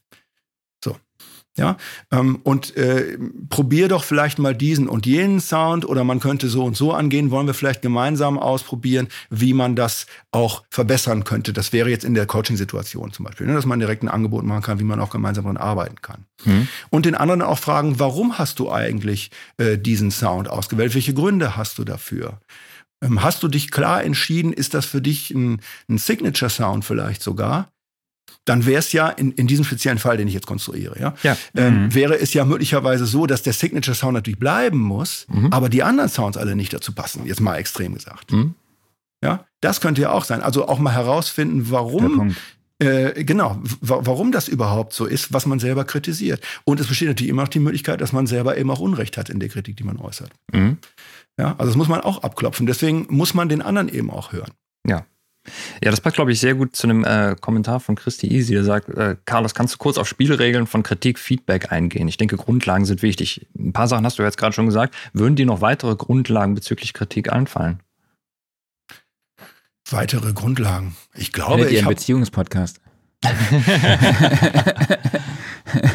ich, ich glaube, ich habe alles gesagt. Es kommt darauf an, ähm, zwar nicht neutral zu sein, aber möglichst objektiv. Mhm in, in dem Zusammenhang. Also neutral kann man nicht sein, aber möglichst objektiv und echt. Und eben wohlmeinend. Ich glaube, das ist auch ein, ein sehr schönes Wort. Man sollte, man sollte mhm. wohlmeinend sein. Man sollte äh, etwas am anderen kritisieren, um ihn zu fördern und, und nicht um ihn klein zu machen. Ja. Es gibt halt auch einfach das, Leute, die wollen die Welt brennen sehen, die wollen nicht kritisieren. genau, und, und äh, das ist sagen wir, psychologisch äh, in aller Regel so, weil sie sich selber nämlich brennen sehen und das nicht mhm. ertragen. Ja. Ja, Mikuma fragt noch, es sollte immer konstruktiv sein, oder? Aber das hast du ja eben auch gesagt, so, hey, ähm, ja, der Snare-Sound passt nicht, probier doch mal den oder genau. den aus oder vielleicht können wir mit den und den Tools da noch mal drehen. Genau. genau. Also halte ich auch für einen sehr, sehr wichtigen Punkt. Und genau. wohlmeinend finde ich auch super. Das ist ein schönes Wort. Mal mhm. mit. ich, ich denke auch, dass, dass, dass, da, dass das das gut trifft einfach. Mhm. Ja, definitiv. Ja, ein anderes Thema ist so ein bisschen, wie wichtig ist technisches Wissen versus Sozialkompetenz. Ich finde, äh, ja, wie würdest du da die Gewichtung auch sehen? Ist wahrscheinlich prozentual schwierig äh, ja, darzustellen. Allerdings, ja, ich meine, man kann halt die Grundlagen der Audiotechnik drauf haben. Man kann wahrscheinlich auch einer der besten Mixing-Engineers der Welt sein, aber wenn es dann zur Zusammenarbeit mit dem Kunden kommt, äh, spielt da natürlich Kritik auch eine große Rolle, kann es dann auch oft mal scheitern. Ne? Mhm. Ja, also ähm, prozentual, das ist sehr situativ bedingt, was gerade im Vordergrund steht. Ich habe ja zu Anfang gesagt, äh, zu einer tonmeisterlichen Tätigkeit gehört eben viel mehr als, als die technische Grundlage, die natürlich sitzen muss. Wenn, wenn du deine Technik nicht im Griff hast, ist das äh, natürlich Unsinn. Ne? Dann kann mhm. es nicht funktionieren. Wenn du ständig nur davor stehst, wie mache ich das jetzt da?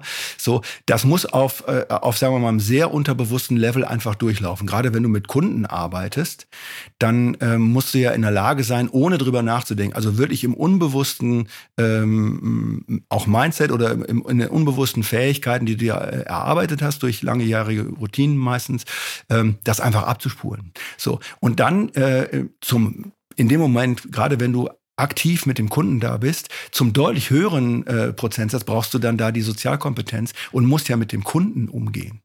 Ja, also da würde ich sagen, ist dann so die Beherrschung der, der Audiotechnik bei 20 bis 30 Prozent und der Rest äh, ist wirklich Interaktion mit, mit den Menschen, mit denen man gerade zu tun hat. Während wenn man jetzt ähm, wirklich ganz spezifisch technische Probleme löst und es nicht in diesem Moment auf die Sekunde ankommt, dann ist es natürlich andersherum. Ne? Dann mhm. ist natürlich, je, je besseres Fachwissen man schon mitbringt, umso schneller und besser findet man natürlich dann die Lösung zu dem Problem dann ist in dem Moment vielleicht, wenn man auch gar nicht mit in dem Moment gar nicht mit anderen Menschen äh, zusammenarbeitet, äh, Technik 100 Prozent. So, ja. Und in anderen äh, Zusammenhängen ist vielleicht die organisatorische Fähigkeit viel stärker gefragt. Dass wenn man einen Job vorzubereiten hat, ähm, dass der dann nicht dran scheitert, dass einfach der Zeitablauf nachher nicht funktioniert oder dass man nicht äh, die richtigen äh, Leute ähm, informiert hat, die man dazu braucht oder die Räume nicht richtig eingeplant hat und so weiter. Ne? Marc, du weißt es ja sehr gut und äh, Klaus wahrscheinlich auch. Ich weiß nicht, inwiefern ihr beide die Studioszene jetzt gerockt habt, aber ich habe so rausgehört, dass äh, du, Marc, da sehr viel getan hast. Äh, dann weißt du es ja bestens, ne, was alles da äh, nötig ist, um äh, entsprechendes zu organisieren. Definitiv, ja. Genau. Und dann muss, äh, ist diese äh, Kompetenz eben im, im Vordergrund und, und die muss es dann rocken. Also das ist schon sehr, sagen wir mal, eine fluide Verteilung. Ne? Aber äh, grundsätzlich, wenn man einen Satz nur dazu sagen soll, ist, ähm, Technik ist sozusagen die Basis. Und mhm. Oft ist, wenn man es beruflich macht, nicht als Hobbyist tätig ist, ähm, dann ist äh, oftmals sind die anderen Teile im Alltag oft höher gewichtet. Und als Hobbyist okay. ist es natürlich wieder anders. Da, da musst du im Zweifelsfall vielleicht gar nicht auf Künstler äh, Rücksicht nehmen. Also als Bedroom-Producer, der nur seine eigenen Sachen elektronisch macht oder so. Wenn du dann wieder mit Künstlern zusammenarbeitest, ist es wieder anders. Ne? Also mhm. mit anderen Künstlern, ja. Mhm. Ja, perfektes Stichwort, mit anderen Künstlern zusammenarbeiten. Auch wenn ich vielleicht Solokünstler bin. Du hast eben auch schon mal herausgestellt, ähm, es ist wichtig, vielleicht mal in einer Band zu spielen, einfach mit anderen zu interagieren. Aber ja. wenn ich jetzt von mir aus wirklich, ich sitze in meinem kleinen Kellerstudio und produziere so alleine vor mich hin, und vielleicht weiß ich auch gar nicht, dass es wichtig ist, mit anderen zu interagieren. Ist, ist es wichtig für mich, das zu tun? Oder ja. wann sollte ich es auch tun? Also wenn ich jetzt sehr sagen wir mal, sehr intime Musik mache, die vielleicht auch mehr so für mich alleine ist, sollte ich trotzdem mich anderen öffnen und mit ihnen zusammenarbeiten. Woran erkenne ich das? Ähm, der richtige Zeitpunkt ist immer jetzt. Mhm. Es gibt, es gibt keinen besseren Zeitpunkt, es gibt auch nur jetzt. Alles andere ist ja entweder schon vorbei oder kommt irgendwann noch. Also gibt es nur als Zeitpunkt jetzt. Und wenn ich das Gefühl habe, wenn ich überhaupt darüber nachdenke, sollte ich das tun, äh, dann ist der Zeitpunkt definitiv gekommen. Ja?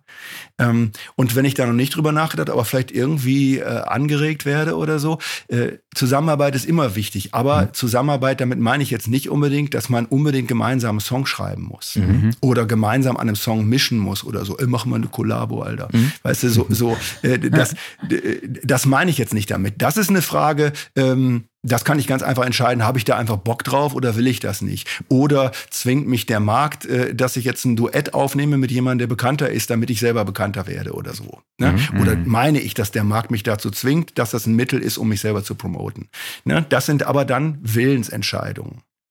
Aber ähm, generell offen für andere, für andere Musik, für andere Menschen zu sein, für die Interaktion mit anderen, das kann mich immer nur weiterbringen. Insbesondere dann auch ähm, die Interaktion mit solchen, die ich für qualifizierter halte. Mhm.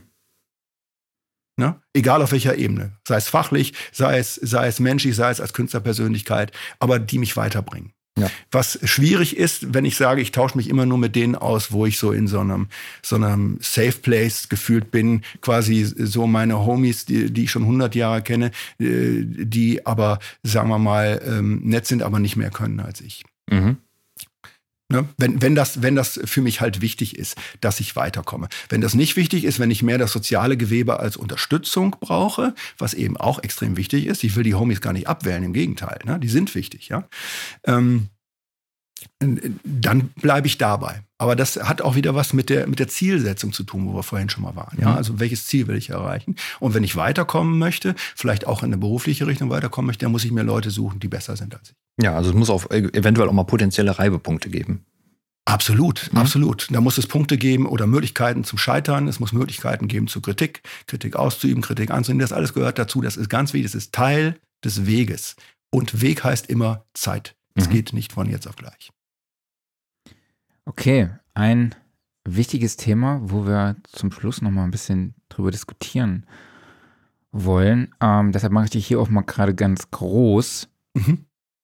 Das Thema ist ja oft, wie finde ich das Gleichgewicht zwischen Perfektionismus und Produktivität? Ne, du hast ja schon gesagt, man sitzt da ewig an einem Track, ist da schon so tief drin, dass man auch gar keine Entscheidungen mehr treffen kann, weil man ihn jetzt schon so oft gehört hat. Vielleicht die Frage an dich, ähm, wie lerne ich denn, wann ein Track fertig ist? Okay. Der Track ist dann fertig, wenn mich nichts mehr stört. Das ist so die, die äh, Standardaussage dafür. Aber ähm, mit dem Perfektionismus, klar, das äh, kenne ich auch, man kann da sehr detailverliebt sein. Das beste Gegenmittel ist Zielsetzung von Anfang an. Pläne zu haben. Ganz klar zu wissen, okay, das ist die Basis, Mhm. Wo, will, wo will ich hin? Und diese Vision aufzuschreiben und ähm, für einen Mix ist es jetzt ziemlich leicht für mich, das zu definieren. Ähm, wenn ich ähm, jetzt etwas reinbekomme, was ich mischen muss, wenn ich das selber gemacht habe und es noch mischen muss, dann muss ich einen Abstand vorher schaffen. Das ist mhm. ganz wichtig. Also äh, jetzt quasi was produzieren und dann äh, noch mischen und dann noch mastern und alles in einem Rutsch ist eher kontraproduktiv. Das vernichtet die Objektivität Objektivität zusehends. Ja? Mhm. Also brauche ich einen zeitlichen Abstand. Wenn ich was produziert habe, dann soll ich es erstmal ein, zwei Wochen liegen lassen, vielleicht auch länger. Und dann sagen, jetzt mische ich es. Und dann höre ich das mit, mit frischen Ohren objektiver. Ich kann auch gerne noch mal jemand anders dazu nehmen und gemeinsam hören. Das, dann hört man auch oft mehr, als wenn man es nur alleine hört. Auch selbst wenn jemand anders nichts dazu sagt, ähm, hört man trotzdem selber anders, wenn man mit jemandem hört. So, und ähm, wenn ich jetzt in diesem objektiven Hören, was ich dann hoffentlich wieder habe, mir sofort die Ziele definiere, sofort höre, das ist gut, das ist gut, das ist nicht so gut, hier muss ich was ändern, da muss ich was ändern und dann komme ich dahin und dann dran geht und genau diese Dinge abarbeitet und nur genau diese Dinge und die anderen, die eh schon gut sind, wirklich so lasse, wie sie sind, weil sie eben gut sind, dann habe ich die beste Chance, ähm, das zu knacken. Okay, cool. Danke dir. Gerne. Ja, dann vielleicht zum Schluss noch mal kurz. Hast du für uns Tipps, wie man sein eigenes Mindset optimiert? Also wie man äh, es schafft, aus Routinen rauszukommen? Vielleicht hast du auch irgendwelche äh, Lektürvorschläge oder so? Also ähm, es sind auf jeden Fall Dinge, die, ähm, um rauszukommen, sagen wir mal, das A und O ist das Bewusstsein. Mhm. Ja, also man, man muss sich bewusst machen oder ähm, darauf hingewiesen werden, bewusst werden, ähm, was überhaupt noch nicht funktioniert im mhm. eigenen Mindset. So, wenn man sich dessen nicht bewusst ist, kann man es ja nicht ändern. Ja, und ähm, Punkt ist immer so ein gewisser Leidensdruck. Der, der muss quasi da sein. Das heißt, du merkst irgendwo, du kommst nicht weiter. Ja, das mhm. ist ja immer der Ausgangspunkt. Und in dem Moment heißt noch nicht, dass du bewusst hast, was du eigentlich ändern willst oder was zu ändern wäre. Ist ja auch oft so eine Diskrepanz zwischen das will ich und das brauche ich. Ja, das sind zwei oftmals ganz unterschiedliche Paar Schuhe. Und ähm, das, was man braucht, ist eben oft im Unterbewussten. Und wie gesagt, da ist die Bewusstmachung der Punkt. Und das geht vermutlich in den meisten Fällen schwer ohne einen gewissen Spiegel. Ja, ähm, man kann sich selber abarbeiten an, sagen wir mal, lebenslang. Man merkt, man macht immer wieder dieselben Fehler und es kommen immer wieder dieselben Ergebnisse mit denselben Vorgehensweisen. Und dann merkt man, okay, irgendwas stimmt nicht. Und dann finde ich peu à peu heraus, äh, was vielleicht nicht stimmt. So, mit einem entsprechenden Spiegel durch, durch äh, Coaching ist meines Erachtens die beste Möglichkeit, habe ich dann die Chance, tatsächlich da dran zu kommen zu gucken, was stimmt noch nicht. Und sobald ich das Bewusstsein habe, was noch nicht stimmt, kann ich dann hingehen und ganz diszipliniert durch Wiederholung, auch durch angeleitete Wiederholung, wenn man regelmäßige Termine macht, ne, am besten für man die man auch äh, Geld bezahlt, dann hat man auch einen viel höheren Anreiz, die wahrzunehmen und auch konzentriert dabei zu sein. Ne. Das ist ja mhm. eine ganz, ganz positive Sache. Das heißt, dass du für Coaching zum Beispiel Geld bezahlst, ist nicht nur eine Sache, muss ich dafür auch noch Geld bezahlen? Das sage ich, hm, kann ich auch so lernen. Ja, du kannst es eben nicht so lernen. Jetzt, ich meine nicht du speziell, sondern generell. Ja? Man kann es eben nicht einfach so lernen, sondern Coaching hat einen ganz äh, wichtigen Wert. Und einer dieser, dieser Werte ist eben, dass man sagt, man committet sich, das ist ja das schöne neue deutsche Wort hier, also man legt sich viel stärker fest, indem man sagt, erstens, ich will das machen, ich glaube daran, dass das was wird und ich lege auch Geld auf den Tisch und ähm, das findet regelmäßig statt. Dadurch baut sich automatisch eine Disziplin auf. Und dadurch komme ich dann langsam aber sicher zur Verhaltensmodifikation und zur Änderung der, ähm, des Mindsets. Mhm. Okay, danke dir. Dann würde ich sagen, können wir das Thema auch an dieser Stelle abschließen oder gibt es mhm. noch speziell Fragen aus dem Publikum? Ich glaube nicht. Aber wir können auch einfach mal zu unseren Typfragen übergehen. Genau, Carlos, machen wir das doch. Ich stelle dir immer zwei Antwortmöglichkeiten zur Auswahl und du musst dich für eine von beiden entscheiden. Begründet werden okay. muss nichts. Okay. Mac oder PC? Mac. 1176 oder LA2A? Hm. Ja, ich wusste, dass das kommt und trotzdem ist es schwer. Ähm, das ist situativ abhängig, aber ich, ich sage jetzt mal häufiger 1176. Mhm. Analog oder digital? Heutzutage eher digital, ja. Mhm. ja. Dann die alles entscheidende Frage, die vielleicht auch ein bisschen Mindset-abhängig ist. Kommt der EQ vor oder hinter den Kompressor? Die Antwort ist ja. okay, sehr gut. Und ähm, aus, aus meiner Sicht, um, das, um da nochmal ganz kurz zu erläutern, stell die richtigen Fragen, dann bekommst du die richtigen Antworten. Ja. In der Frage, die du dir stellst, liegt oft die Antwort begründet, denn die Antwort ist eigentlich in dir selbst. Ja. 44,1 Kilohertz oder 48 Kilohertz? 48 Kilohertz. U47 oder U87? Auch situativ, gefühlsmäßig U47. Vinyl oder CD?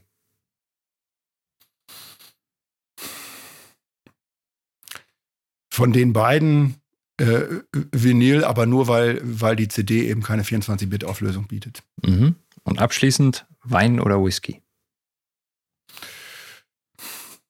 Ähm, da, ich trinke zwar keinen Alkohol, aber wenn ich mich zu entscheiden hätte, dann würde ich auf Whisky gehen. Super, danke dir. Ja, cool. Dann würde ich sagen, kommen wir zu unserem Workflow der Woche.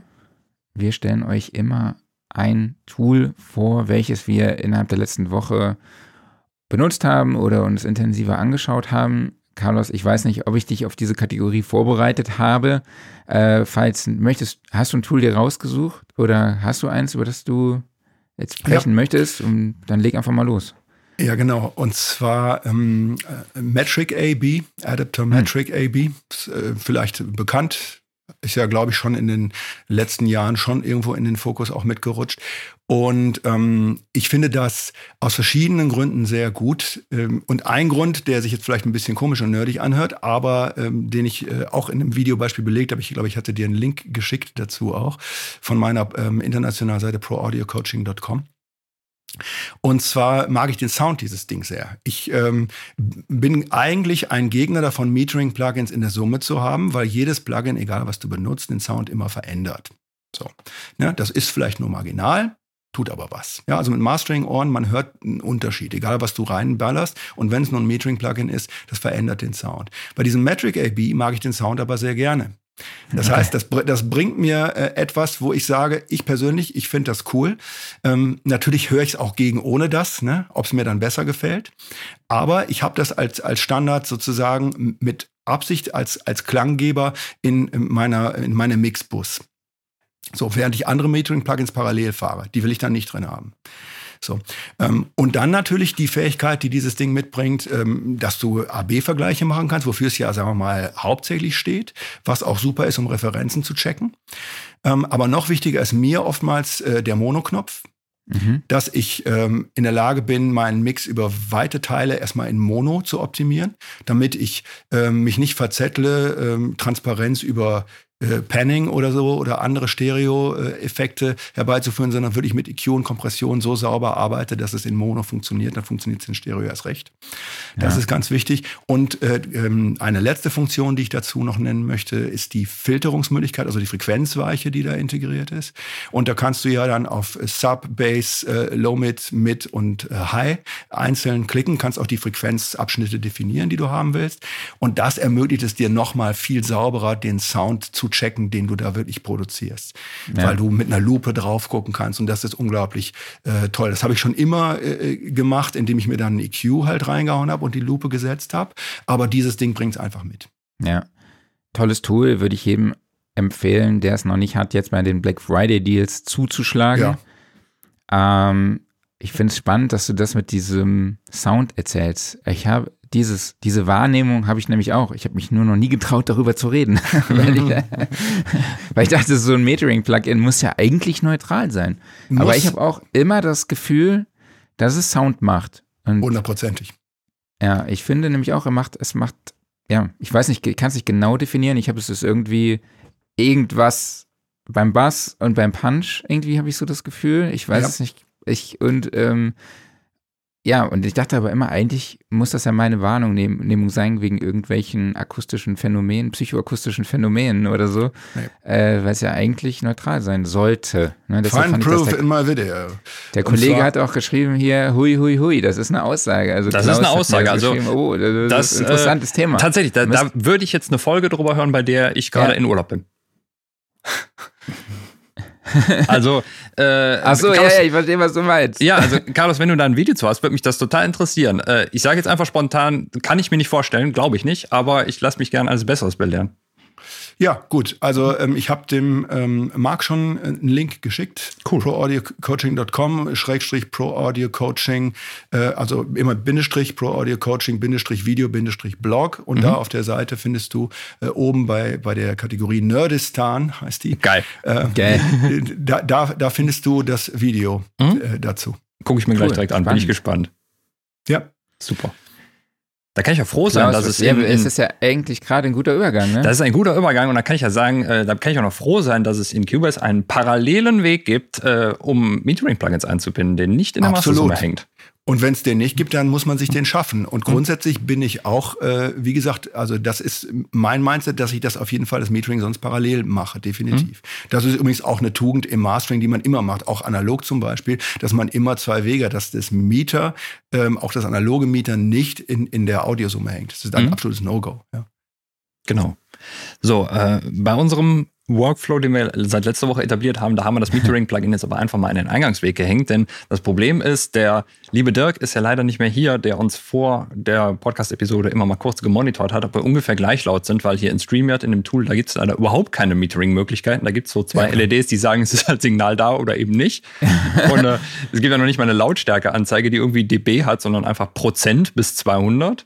Klar. Und äh, ja, deshalb war dann die Überlegung, wie kriegen Marc und ich unser Level denn ungefähr gleich gleich hin und da wir nicht die gleiche Hardware benutzen, muss es dann halt irgendwie softwaremäßig sein und dann haben wir beide Cubase geöffnet und Eingangskanal äh, das Supervision reingeladen und dann mal gesagt, okay, wenn da ungefähr der gleiche Wert für uns beide angezeigt wird, dann sollte es wohl hoffentlich ungefähr gleich laut sein.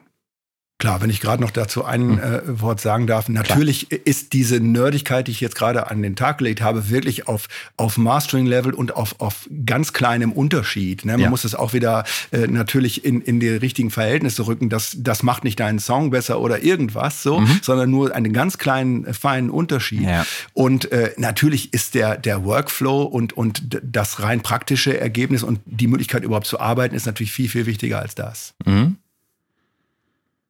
Ja, ich habe mir Pro Tools Sketch angeschaut. Ist quasi eine kostenlose App jetzt ähm, von Avid. Ähm, ja, um einfach mal am iPad ein bisschen äh, was aufzunehmen, zu arrangieren. Und was mich überrascht hat, ist, dass es tatsächlich Clip- und Loop-basiert ist, ne? was eine Arbeitsweise, ein Workflow, den man ja eigentlich nur von Ableton Live kennt, beziehungsweise auch aus ja, GarageBand jetzt mittlerweile oder Logic Pro auch. Ne? Ja, und Bitwig. Und Bitwig natürlich, klar. Danke, Herr Kollege. Bitte. Genau, die App äh, beinhaltet auch äh, wirklich ja, viel an, vieles an kostenlosen Loops, virtuellen Instrumenten und Effekten. Ich muss ein bisschen gestehen, sie ist da auch schon sehr, sehr dezimiert und übersichtlich gehalten, was die Features angeht, aber es gibt irgendwie einen Bass-Sound, äh, Lead-Synthesizer äh, und weitere Effekte da einfach, die man da einschleifen kann. Und ähm, genau, was wollte ich noch dazu sagen? Ich habe mir ein paar Notizen gemacht, die finde ich gerade nicht mehr.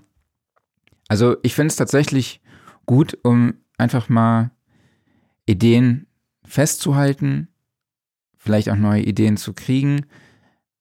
Ich finde es immer spannend, mit diesem clipbasierten Arbeiten zu experimentieren, weil es absolut gar nicht mein Stil ist. Ich komme halt absolut nicht klar, da kommen wir ja auch später noch zu diesem Thema. Mhm. Äh, ich bin halt einfach von Pro Tools oder von Logic diese lineare Ansicht gewöhnt und tue mich da echt schwer, muss ich ganz ehrlich gestehen. Aber was ich auch dazu sagen muss, ich finde es ganz finde es cool, dass Avid da eine kostenlose App zur Verfügung stellt und bin mal gespannt, welche Updates da in der Zukunft vielleicht auch noch kommen werden. Ich finde es interessant, genau. einfach diesen Ansatz zu wählen, weil du hast dann halt was, ich nenne es jetzt mal, was ein bisschen spielerischer an die ganze Sache rangeht. Aber es mhm. soll ja trotzdem bestimmt eine Art Einstiegsdroge in Pro Tools sein. Und dann sitzt du vor Pro Tools und das ist genau das Gegenteil. Also das ist ja sehr technisch. Mhm. Also man kann die, die Sachen, die man dann dort auch produziert, dann in Pro Tools importieren. Ne? Man, da bin ich echt, ähm, ich bin echt gespannt, ja. wie sich das da entwickelt. Genau. Bleibt abzuwarten. Yes. Referenztrack der Woche, ja, Kollege. Genau. Also, Carlos, wir haben eine Spotify-Playlist, die wir jede Woche mit neuen Referenztracks befüllen. Hast du einen Song, davon. wo du sagst, der ist besonders toll gemischt, gemastert, spezielles Arrangement oder tolles Sounddesign, egal welches Genre, egal welches Jahrzehnt? Gut, ich habe ja äh, gerade im Vorgespräch schon gesagt, mir fällt es ein bisschen schwer, mich zu entscheiden. Generell, ich hatte sogar jetzt mal auf drei eingeengt mhm. ähm, und, und selbst das, äh, ne, irgendwas repräsentativ zu haben, weil man ja wahrscheinlich damit verbunden wird. Egal, ich mach's kurz. Also als erstes würde ich äh, gerne hier äh, Donald Fagan, The Nightfly anfügen. Mhm. Das ist so, ein, so, eine wirklich klassische Referenz, auch, äh, sagen wir mal, äh, im Live-Bereich, wenn du zum Beispiel erstmal nur die Top-Teile checken musst, klingen die, wenn es dann nicht präsent ist dort, weil das ist wirklich ein Mix, der unglaublich präsent ist und auch dynamisch und so. Ähm, wenn das nicht der Fall ist, dann stimmt irgendwas definitiv schon mal gar nicht. Ja? Mhm. So, also das ist dafür einfach toll, Donald Fagan, The Nightfly. Und äh, du hast mir äh, erlaubt, dass ich noch einen zweiten anfüge. Genau. und dann möchte ich das hier äh, nochmal tun auch ähm, vergleichsweise alt aus den 70ern, ähm, Bert Camford, ähm, The Swinging Safari. Ähm, einfach auch, weil es da ähm, sehr toll produzierter, auch sehr transparenter und, und sehr schöner Big Band Sound ist. Sehr viel Dynamik ähm, drin ist. Einfach toll zu hören. Den benutze ich auch übrigens ähm, als Referenztrack, auch beim Mischen, auch für heutige Musik. Also auch vom gesamten Frequenzspektrum. Da ist einfach alles drin und es klingt einfach wirklich richtig gut. Super. Okay. Danke dir. Marc, ja, wir hören, die Handwerker sind jetzt schon am Start bei Carlos. Die, ja. die, sind jetzt wieder am Start, weil ich denen gesagt hatte, es geht von 10.30 bis 12. Alles klar. Ja, ja, okay. Da haben sich ja dran gehalten. Das haben sie gemacht, das war sehr nett von ihnen. Ja, genau. Ja, ich, ich fasse mich heute wieder ein bisschen kürzer. Ich habe wieder das Gefühl, die 90er sind zurück. Freue ich mich natürlich, wie immer. Gestern war auch bei WDR 2 der 90er-Tag. Es lief den ganzen Tag nur Blümchen cool. und Co. Äh, aber irgendwie ein Song, den ich aktuell auf normalen Sendern höre, äh, 1 Live oder WDR 2 und so. Äh, und das ist der Song Prada von, ich hoffe, ich spreche die Namen richtig aus. Ich habe keine Ahnung. Kassel, Ray oder Rye, keine Ahnung. D-Block Europa. D-Block erinnert mich so ein bisschen an die alten Zeiten im Ludwigsparkstadion in Saarbrücken, weil der D-Block war da der Fanblock damals. Also D-Block Europa hat 206 Millionen Plays aktuell auf Spotify. Finde ich einfach unglaublich. Äh, ja, und der Track, ich habe das ja auch geschickt, ja. erinnert mich irgendwie, ich weiß nicht warum, an Hardcore Vibes von Dune und Froning aus Ach, dem interessant. 1995. So, ja. Also vor allem wie dieser Four on the Floor, dieser Dun, Dun, mhm. Dun, Dun, Dun und dann diese, ja. dieses Gezibbele und dieses, dieser Rap-Gesang mit irgendwie so ultra viel Hall. Das fand ich echt. Äh, also, es ist lustig, dass du das sagst. Du hast mir den ja vor ein paar Tagen gesagt, ich, ich feiere den mega ab, den Track. Finde den total geil. Ähm, aber 90er habe ich da tatsächlich gar nicht mit assoziiert. Ich weiß also, nicht, warum mich das so an die 90er erinnert. Also sagen wir mal so, die, die Kickdrum, die ist sehr präsent, die setzt auch sehr spontan ein. Es sind auch allgemein so harte Cuts da drin. Ähm, ich, ich war irgendwie mehr so ein bisschen bei, schon fast so ein bisschen ja, es ist, es ist nicht Oldschool-Videospielmusik, aber dieses Arpeggio, was direkt von Anfang an loslegt und mhm. die ganze Zeit durchläuft, ne, das ist halt wirklich so ein Loop, der sich einfach einbrennt. Und äh, ja, Arrangement-technisch super geiler Song und ein brutaler Ohrwurm. Dauert auch nur 2 Minuten 15 ja. oder so. Mhm. genau, also der Song heißt Prada. Die, ja. die Artists weiß ich nicht, wie die heißen. Ja. ja, cooles Ding auf jeden Fall. Klaus, was hast du dabei? Äh, ich habe mitgebracht auch aktuelle Popmusik und zwar Strangers von Kenya Grace. Äh, ist ein super Track, um nachts Auto zu fahren. Und zwar, das ist eine Mischung aus so sehr softem Drum and Bass und darüber so sehr intime Pop-Vocals. Und das finde ich ist eine total geile Kombination. Einfach, weil, sagen wir so, Drum-Bass-Rhythmiken waren jetzt im Pop bisher noch nicht so sehr vertreten, aber das darf gerne mehr werden. Und ja, einfach so diese typische Nachts-Autofahrmusik. Super gut. Okay, dann würde ich sagen, kommen wir zum Schluss. Carlos, vielleicht noch ganz kurz die Frage an dich. Welches Mikro nutzt du? das wollten wir ja haben wir zu Beginn ja angeteasert, dass wir diese Frage noch klären. Was hörst du denn raus? Ich höre einen Kompressor raus, aber ein Mikrofon weiß ich nicht. Okay. Es ja, ist kein SM7. Nein, nein, nein, ist es nicht. Ähm, ich wechsle hin und wieder, also ich habe äh, wechselweise verschiedene, aber jetzt gerade arbeite ich mit dem KMS 105. Hm. Okay. Genau, dann vielleicht wirklich zum Schluss, wo findet man dich denn online? Wie kann man deine Coachings besuchen? Ja, also bei carlos-juenemann.de, das ist meine Homepage und da erfährt man natürlich mhm. nochmal alle Hintergründe über mich. Man kann sich auch ein paar kostenlose Goodies dort äh, schon direkt abonnieren oder auch mal ein paar Quizze machen. So, wenn man so seinen Kenntnisstand einfach mal so ein bisschen anteasern will, sei es zum Mindset oder zu anderen Themen, auch Mixing, Mastering, Quiz und so, da gibt's verschiedenes. Genau, das ist äh, die Hauptlocation eben. Natürlich gibt's auch ein bisschen auf den Socials. Ähm, da wird's demnächst auch noch ein bisschen mehr geben. Ich werde mit zwei ähm, Kollegen zusammen eine neue Facebook-Gruppe aufmachen. Und zwar geht's da um das Thema Music Crafting with Logic Pro and the mhm. AI Paradigm, so ist die Überschrift. Mhm. Mhm. Also es geht auch um künstliche Intelligenz und das ganze Zusammenspiel. Es wird nochmal sehr spannend. Der hundertprozentige Launch-Termin steht noch nicht fest, aber in Bälde. Das heißt, da findet man mich auch. Genau. Ähm, und ich habe noch eine internationale Seite für internationale Kunden, die lautet pro-audio-coaching.com. Ja. Okay. KI, ganz wichtiges Thema, kommen wir auch gleich mhm. nochmal zu. Genau, Carlos, dann vielen, vielen lieben Dank, dass du dir Sehr die gerne. Zeit für uns genommen hast. Und Klar, äh, eine ich hoffe, wir sehen uns nächstes Jahr dann bei der Studioszene spätestens. Das wäre super. Auf jeden Fall. War übrigens eine tolle Veranstaltung, das wollte ich auch noch Danke gesagt dir. haben. Dankeschön. Klasse. vielen, vielen lieben Dank. Gerne. Also, Macht's gut. Super. Ja, mach's gut und bis bald, ja? Danke dir. Carlos. Mach's gut. Jo. Tschüss. Ciao. Ja, super Typ. Absolut. Ja, und einfach ein sehr, sehr cooles Wissen, nicht nur über Audiotechnik in all seiner Breite, sondern eben halt noch über die ganze Mindset-Seite, über das ganze Menschliche dahinter. Ne? Und das ist eine sehr, sehr wichtige Kombi. Haben wir schon öfters drüber gesprochen. Und deshalb ist es auch so wichtig, weil wir so oft drüber sprechen. Nee, Natürlich. Ja, wir sollten öfters über Dinge sprechen. Genau.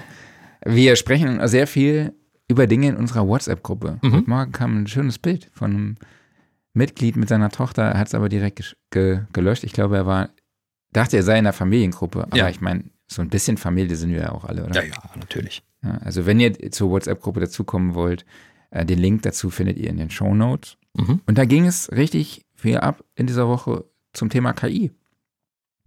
Und wir wurden ja auch gefragt dann, ey, mach doch mal eine Episode dazu. Die ist ja auch schon, zumindest bei mir, so ein bisschen in der Vorbereitung. Ich habe schon so eine Liste, die wir dann durchgehen, wenn mal wieder ein Gast ausfällt, ausfällt und wir uns nochmal spontan ein Thema überlegen müssen.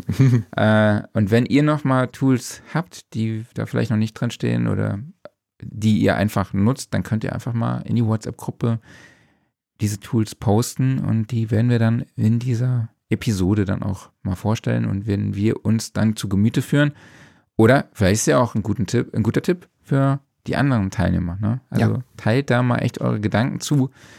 Bin da momentan echt ziemlich tief drin und äh, finde das Thema super spannend. Ja, und ich glaube auch gar nicht, dass das irgendwie unsere Arbeit ersetzt Nein. sowohl redaktionell oder auch jetzt im Musikbereich, sondern eher, dass es eine Hilfe ist. Also klar, es kann vielleicht Jobs in Agenturen geben, die dadurch ersetzt werden, aber ich bin gespannt. Ich hoffe es nicht. Ja, ich, ich glaube immer noch, es wird eine Gegenbewegung dazu geben, die gleichzeitig auch halt, sagen wir mal, das, das Handgemachte wertschätzt. Ne? Mhm. ähm, was aber gar nicht negativ gegenüber der KI gemeint ist. Also ich finde es gut, wenn halt, wenn es Tools gibt, die einem halt lästige Fleißarbeit abnehmen oder einfach die auch inspirieren, die helfen, ne? allgemein, die halt einfach das Leben erleichtern. Und ja, es mag Jobs geben, die dadurch ersetzt werden. Es werden aber auch neue dadurch möglich. Prompter. Ist halt immer so, wenn es immer mal eine Revolution in einem gewissen Bereich gibt, dann ändern sich Dinge. Genau. Offline-Modus. Mhm. Hast du uns was mitgebracht? Ja, ich gucke gerade die neue Netflix-Doku zum Cyberbunker und ich fand das Thema damals schon total interessant, als das, wann war das? Wie lange ist das her? Zwei, drei Jahre oder sowas, als das durch die Medien ging? Äh, es geht darum, um einen alten NATO-Bunker in, ist es Hessen oder Rheinland-Pfalz? Ich weiß es gar nicht mehr. Traben-Trabach, direkt an der Mosel. Da hat ähm, ein, äh, ein Holländer hat einen alten NATO-Bunker günstig erworben und da drin dann ein Hostingzentrum aufgemacht für, ich sag mal, Daten. Ne? Und ja, Daten, Legale die Daten, sicher sein oder? sollten. Nein, Daten, die sicher sein sollen. Und es ist dann halt immer so dieses Ding, so ja, ich habe dann mit nichts zu tun, was meine Kunden hier drauf speichern. Ne? Ich stelle das halt nur zur Verfügung. Aber ja, das reichte natürlich dann doch weiter und natürlich war es auch ein Geschäftsmodell oder ja, auf- das darauf basierte, dass da illegale Dinge gehostet wurden. Aber es ist eine schöne, spannende Doku, ich bin noch nicht durch. Und äh, das ganze Thema ist halt einfach sehr interessant. Ja. Ich habe mit Matrix wieder begonnen. Ich will mir jetzt nochmal von Matrix 1 bis, keine Ahnung, wie viel es jetzt gibt, fünf oder so, vier? Vier, glaube ich, ne? Vier, ne? Äh, mir die alle zu Gemüte führen und habe mit Matrix 1 wieder angefangen und es ist einfach ein richtig geiler Film, muss Ja. man wirklich sagen. Damals echt auch ein bisschen revolutionär, hatten wir eben schon. Also auch diese Gedanke, okay, ist er jetzt in der Matrix? In welcher Welt ist er jetzt? Ist das jetzt real? Ist das nicht real? So ständig fragst du dich das. Und wenn du den Film schon einmal gesehen hast, dann noch viel mehr. Mhm. Irgendwie gefühlt. So, du fragst dich von der ersten Szene an, okay, was ist das jetzt? Ja, mega cooler Film, kann ich jedem empfehlen. Und mir ist tatsächlich bei dieser mega Kampfszene zwischen Neo und dem Agenten zum Schluss aufgefallen, dass ein Hit fehlt. Echt? ja. Was ist da Sonst los? sind ja alle Hits so mega Hm? krass, so Hm? boah, bam, zack, busch, was weiß ich. Mhm. Und bei einem Hit fehlt das, fehlt der, Ach krass. der Sound. Ja, Matrix war auf jeden Fall revolutionär, also nicht nur so auch auf filmtechnisch einfach, die ganzen Special Effects, ne? sei es so diese 360-Grad-Fahrten um die Protagonisten rum, die Bullet-Time-Kamera und sowas, das war schon irre. Ja, den damals im Kino, das war, da war es platt danach. Das war großes Kino, ne? Das war richtig großes Kino, ja. So. Jo, dann würde ich sagen, ein Thema, bei dem mir die KI auch sehr, sehr viel hilft, ist Pressemeldungen umschreiben, zusammenfassen. genau, also ich habe ja eben schon ein bisschen über Ableton gesprochen. Die haben gerade Ableton, also Live 12 vorgestellt mhm. und angekündigt für Anfang 2024. Äh, es startet auch bald eine öffentliche Beta-Phase. Ich hatte tatsächlich freundlicherweise letzte Woche auch eine Einführung bekommen in Ableton Live 12 äh, von den Kollegen, auch aus Berlin. Vielen lieben Dank dafür nochmal. Die haben mir die ganzen neuen Features vorgestellt. Sehr, sehr tiefgehend, weitreichend und auch sich extrem viel Zeit genommen, wie gesagt. Ich hatte nur ein bisschen ein schlechtes Gewissen, weil ich halt einfach absolut nicht im Thema drin bin. also ich stand da, da echt, ich saß da echt, äh, stand vor böhmischen, für mich war das also böhmische Dörfer mhm. irgendwie. Mhm. Aber ich finde halt, ich habe eben schon gesagt, dieses Clip- und Loop-basierte bin ich halt gar nicht gewohnt. Also ich bin da nicht drin, in dieser Art zu arbeiten. Und dann irgendwie gibt es ja da neue Zwillingsoszillatoren oder bitembrale Synthesizer mit Doppeloszillatoren, irgendwelchen komplexen Klangformungstools äh, neue Saturations-Tools mit Melt, dann Granulator 3, ist auch ein granulares Instrument von Robert Henkel entwickelt. Ähm, es ist einfach unfassbar krass, dieses Tool. Ne? Und es ist so komplex. Ja, es ist auch irgendwo überwältigend. Für mich auch leider so ein Stück weit überfordernd. Deshalb habe ich es wahrscheinlich noch nie ausprobiert. Es gibt jetzt auch die lineare Ansicht, gibt es ja schon länger. Jetzt wurde auch der Mix, der Mixer in das ähm, Arranger-Fenster integriert, was es mir für mich so ein bisschen mehr nach Logic oder Pro Tools aussehen lässt. Allerdings ist ja dann immer noch die Track, also die Track-Infos sind ja immer noch rechts mhm. ne, statt links. So, mhm. Das verwirrt mich auch noch ein bisschen. Aber ich muss ganz ehrlich gestehen, ich finde es super, wie die Entwickler, Entwicklerinnen da rangehen. Ne? Und was die da immer wieder aus dem Hut zaubern. Und das ist für mich aber echt eine ganz, ganz andere Welt. Und aber ähm, ich bin mir ziemlich sicher, dass die Leute, die es verstehen, es als sehr, sehr gutes Kreativtool nutzen können. Ja. Ja, ich wollte mich auch immer mal wieder mehr in Ableton reinfuchsen, aber fehlt leider die Zeit dafür. Ja, was ich spannend finde, bis zum Release gibt es Live 11 mit einem Rabatt von 20 Prozent. Mhm. Und man kann danach äh, bei dem Release dann aber auch kostenlos updaten. Okay. Auf 12. Das also finde ich ganz cool. Das lange heißt, Grace jetzt Period. schon mal, Genau, wenn jetzt schon mal hm. jemand äh, äh, live ausprobieren möchte, kann ich das gern kaufen. Äh, Standard kostet, glaube ich, 279 Euro. Ähm, die Live Suite ist ein bisschen umfangreicher. Mit Sounds und so. Kostet 599 Euro. Und Live Intro 79 Euro. Mhm. wahrscheinlich eine sehr, sehr abgespeckte Version. Genau. Äh, genau, das war's zumindest von mir zu Ableton Live 12. Ja, oder? Ja, und äh, wenn Cubase rauskommt mit einer neuen Version, dann kann auch Nuendo nicht weit sein. Und Nuendo 13 ist jetzt auch draußen und hat natürlich alle Funktionen drin, die Cubase 13 hat und dann eben noch die Nuendo-Features on top. Und da ich kein Nuendo-User bin und allgemein das eine sehr, sehr spezifische Welt ist, werde ich da gewisse Sachen einfach nur kurz anreißen. Also all die Sachen, die jetzt beispielsweise Erweiterungen für Dolby Atmos oder für MPEG Age oder sowas ist, da habe ich keine Ahnung von. Und mhm. deshalb sage ich auch nur, sie sind da. Ähm, wer, das, wer das interessiert, der wird eh wissen, dass er Nuendo-Updates braucht. So ein paar Sachen, die ich zum Beispiel sehr, sehr spannend finde, auch jetzt für, für zum Beispiel für Podcast-Editing, wer auch immer Podcast-Editing in Nuendo macht, aber es gibt ein, ein Tonal Match Feature, das ist sehr, sehr cool. Ist ein neuer Offline-Prozess, um die Soundcharakteristik einer Aufnahme an eine andere anzupassen. Also beispielsweise jetzt eben, wenn du Sprache mit zwei unterschiedlichen Mikros aufgenommen hast, kannst du das wunderbar machen. Es gibt ein Voice Separator Plugin, was Dialog und sämtlichen Background voneinander trennt, beziehungsweise den halt äh, gegebenenfalls lauter oder leiser regelt, super halt zum Aufräumen.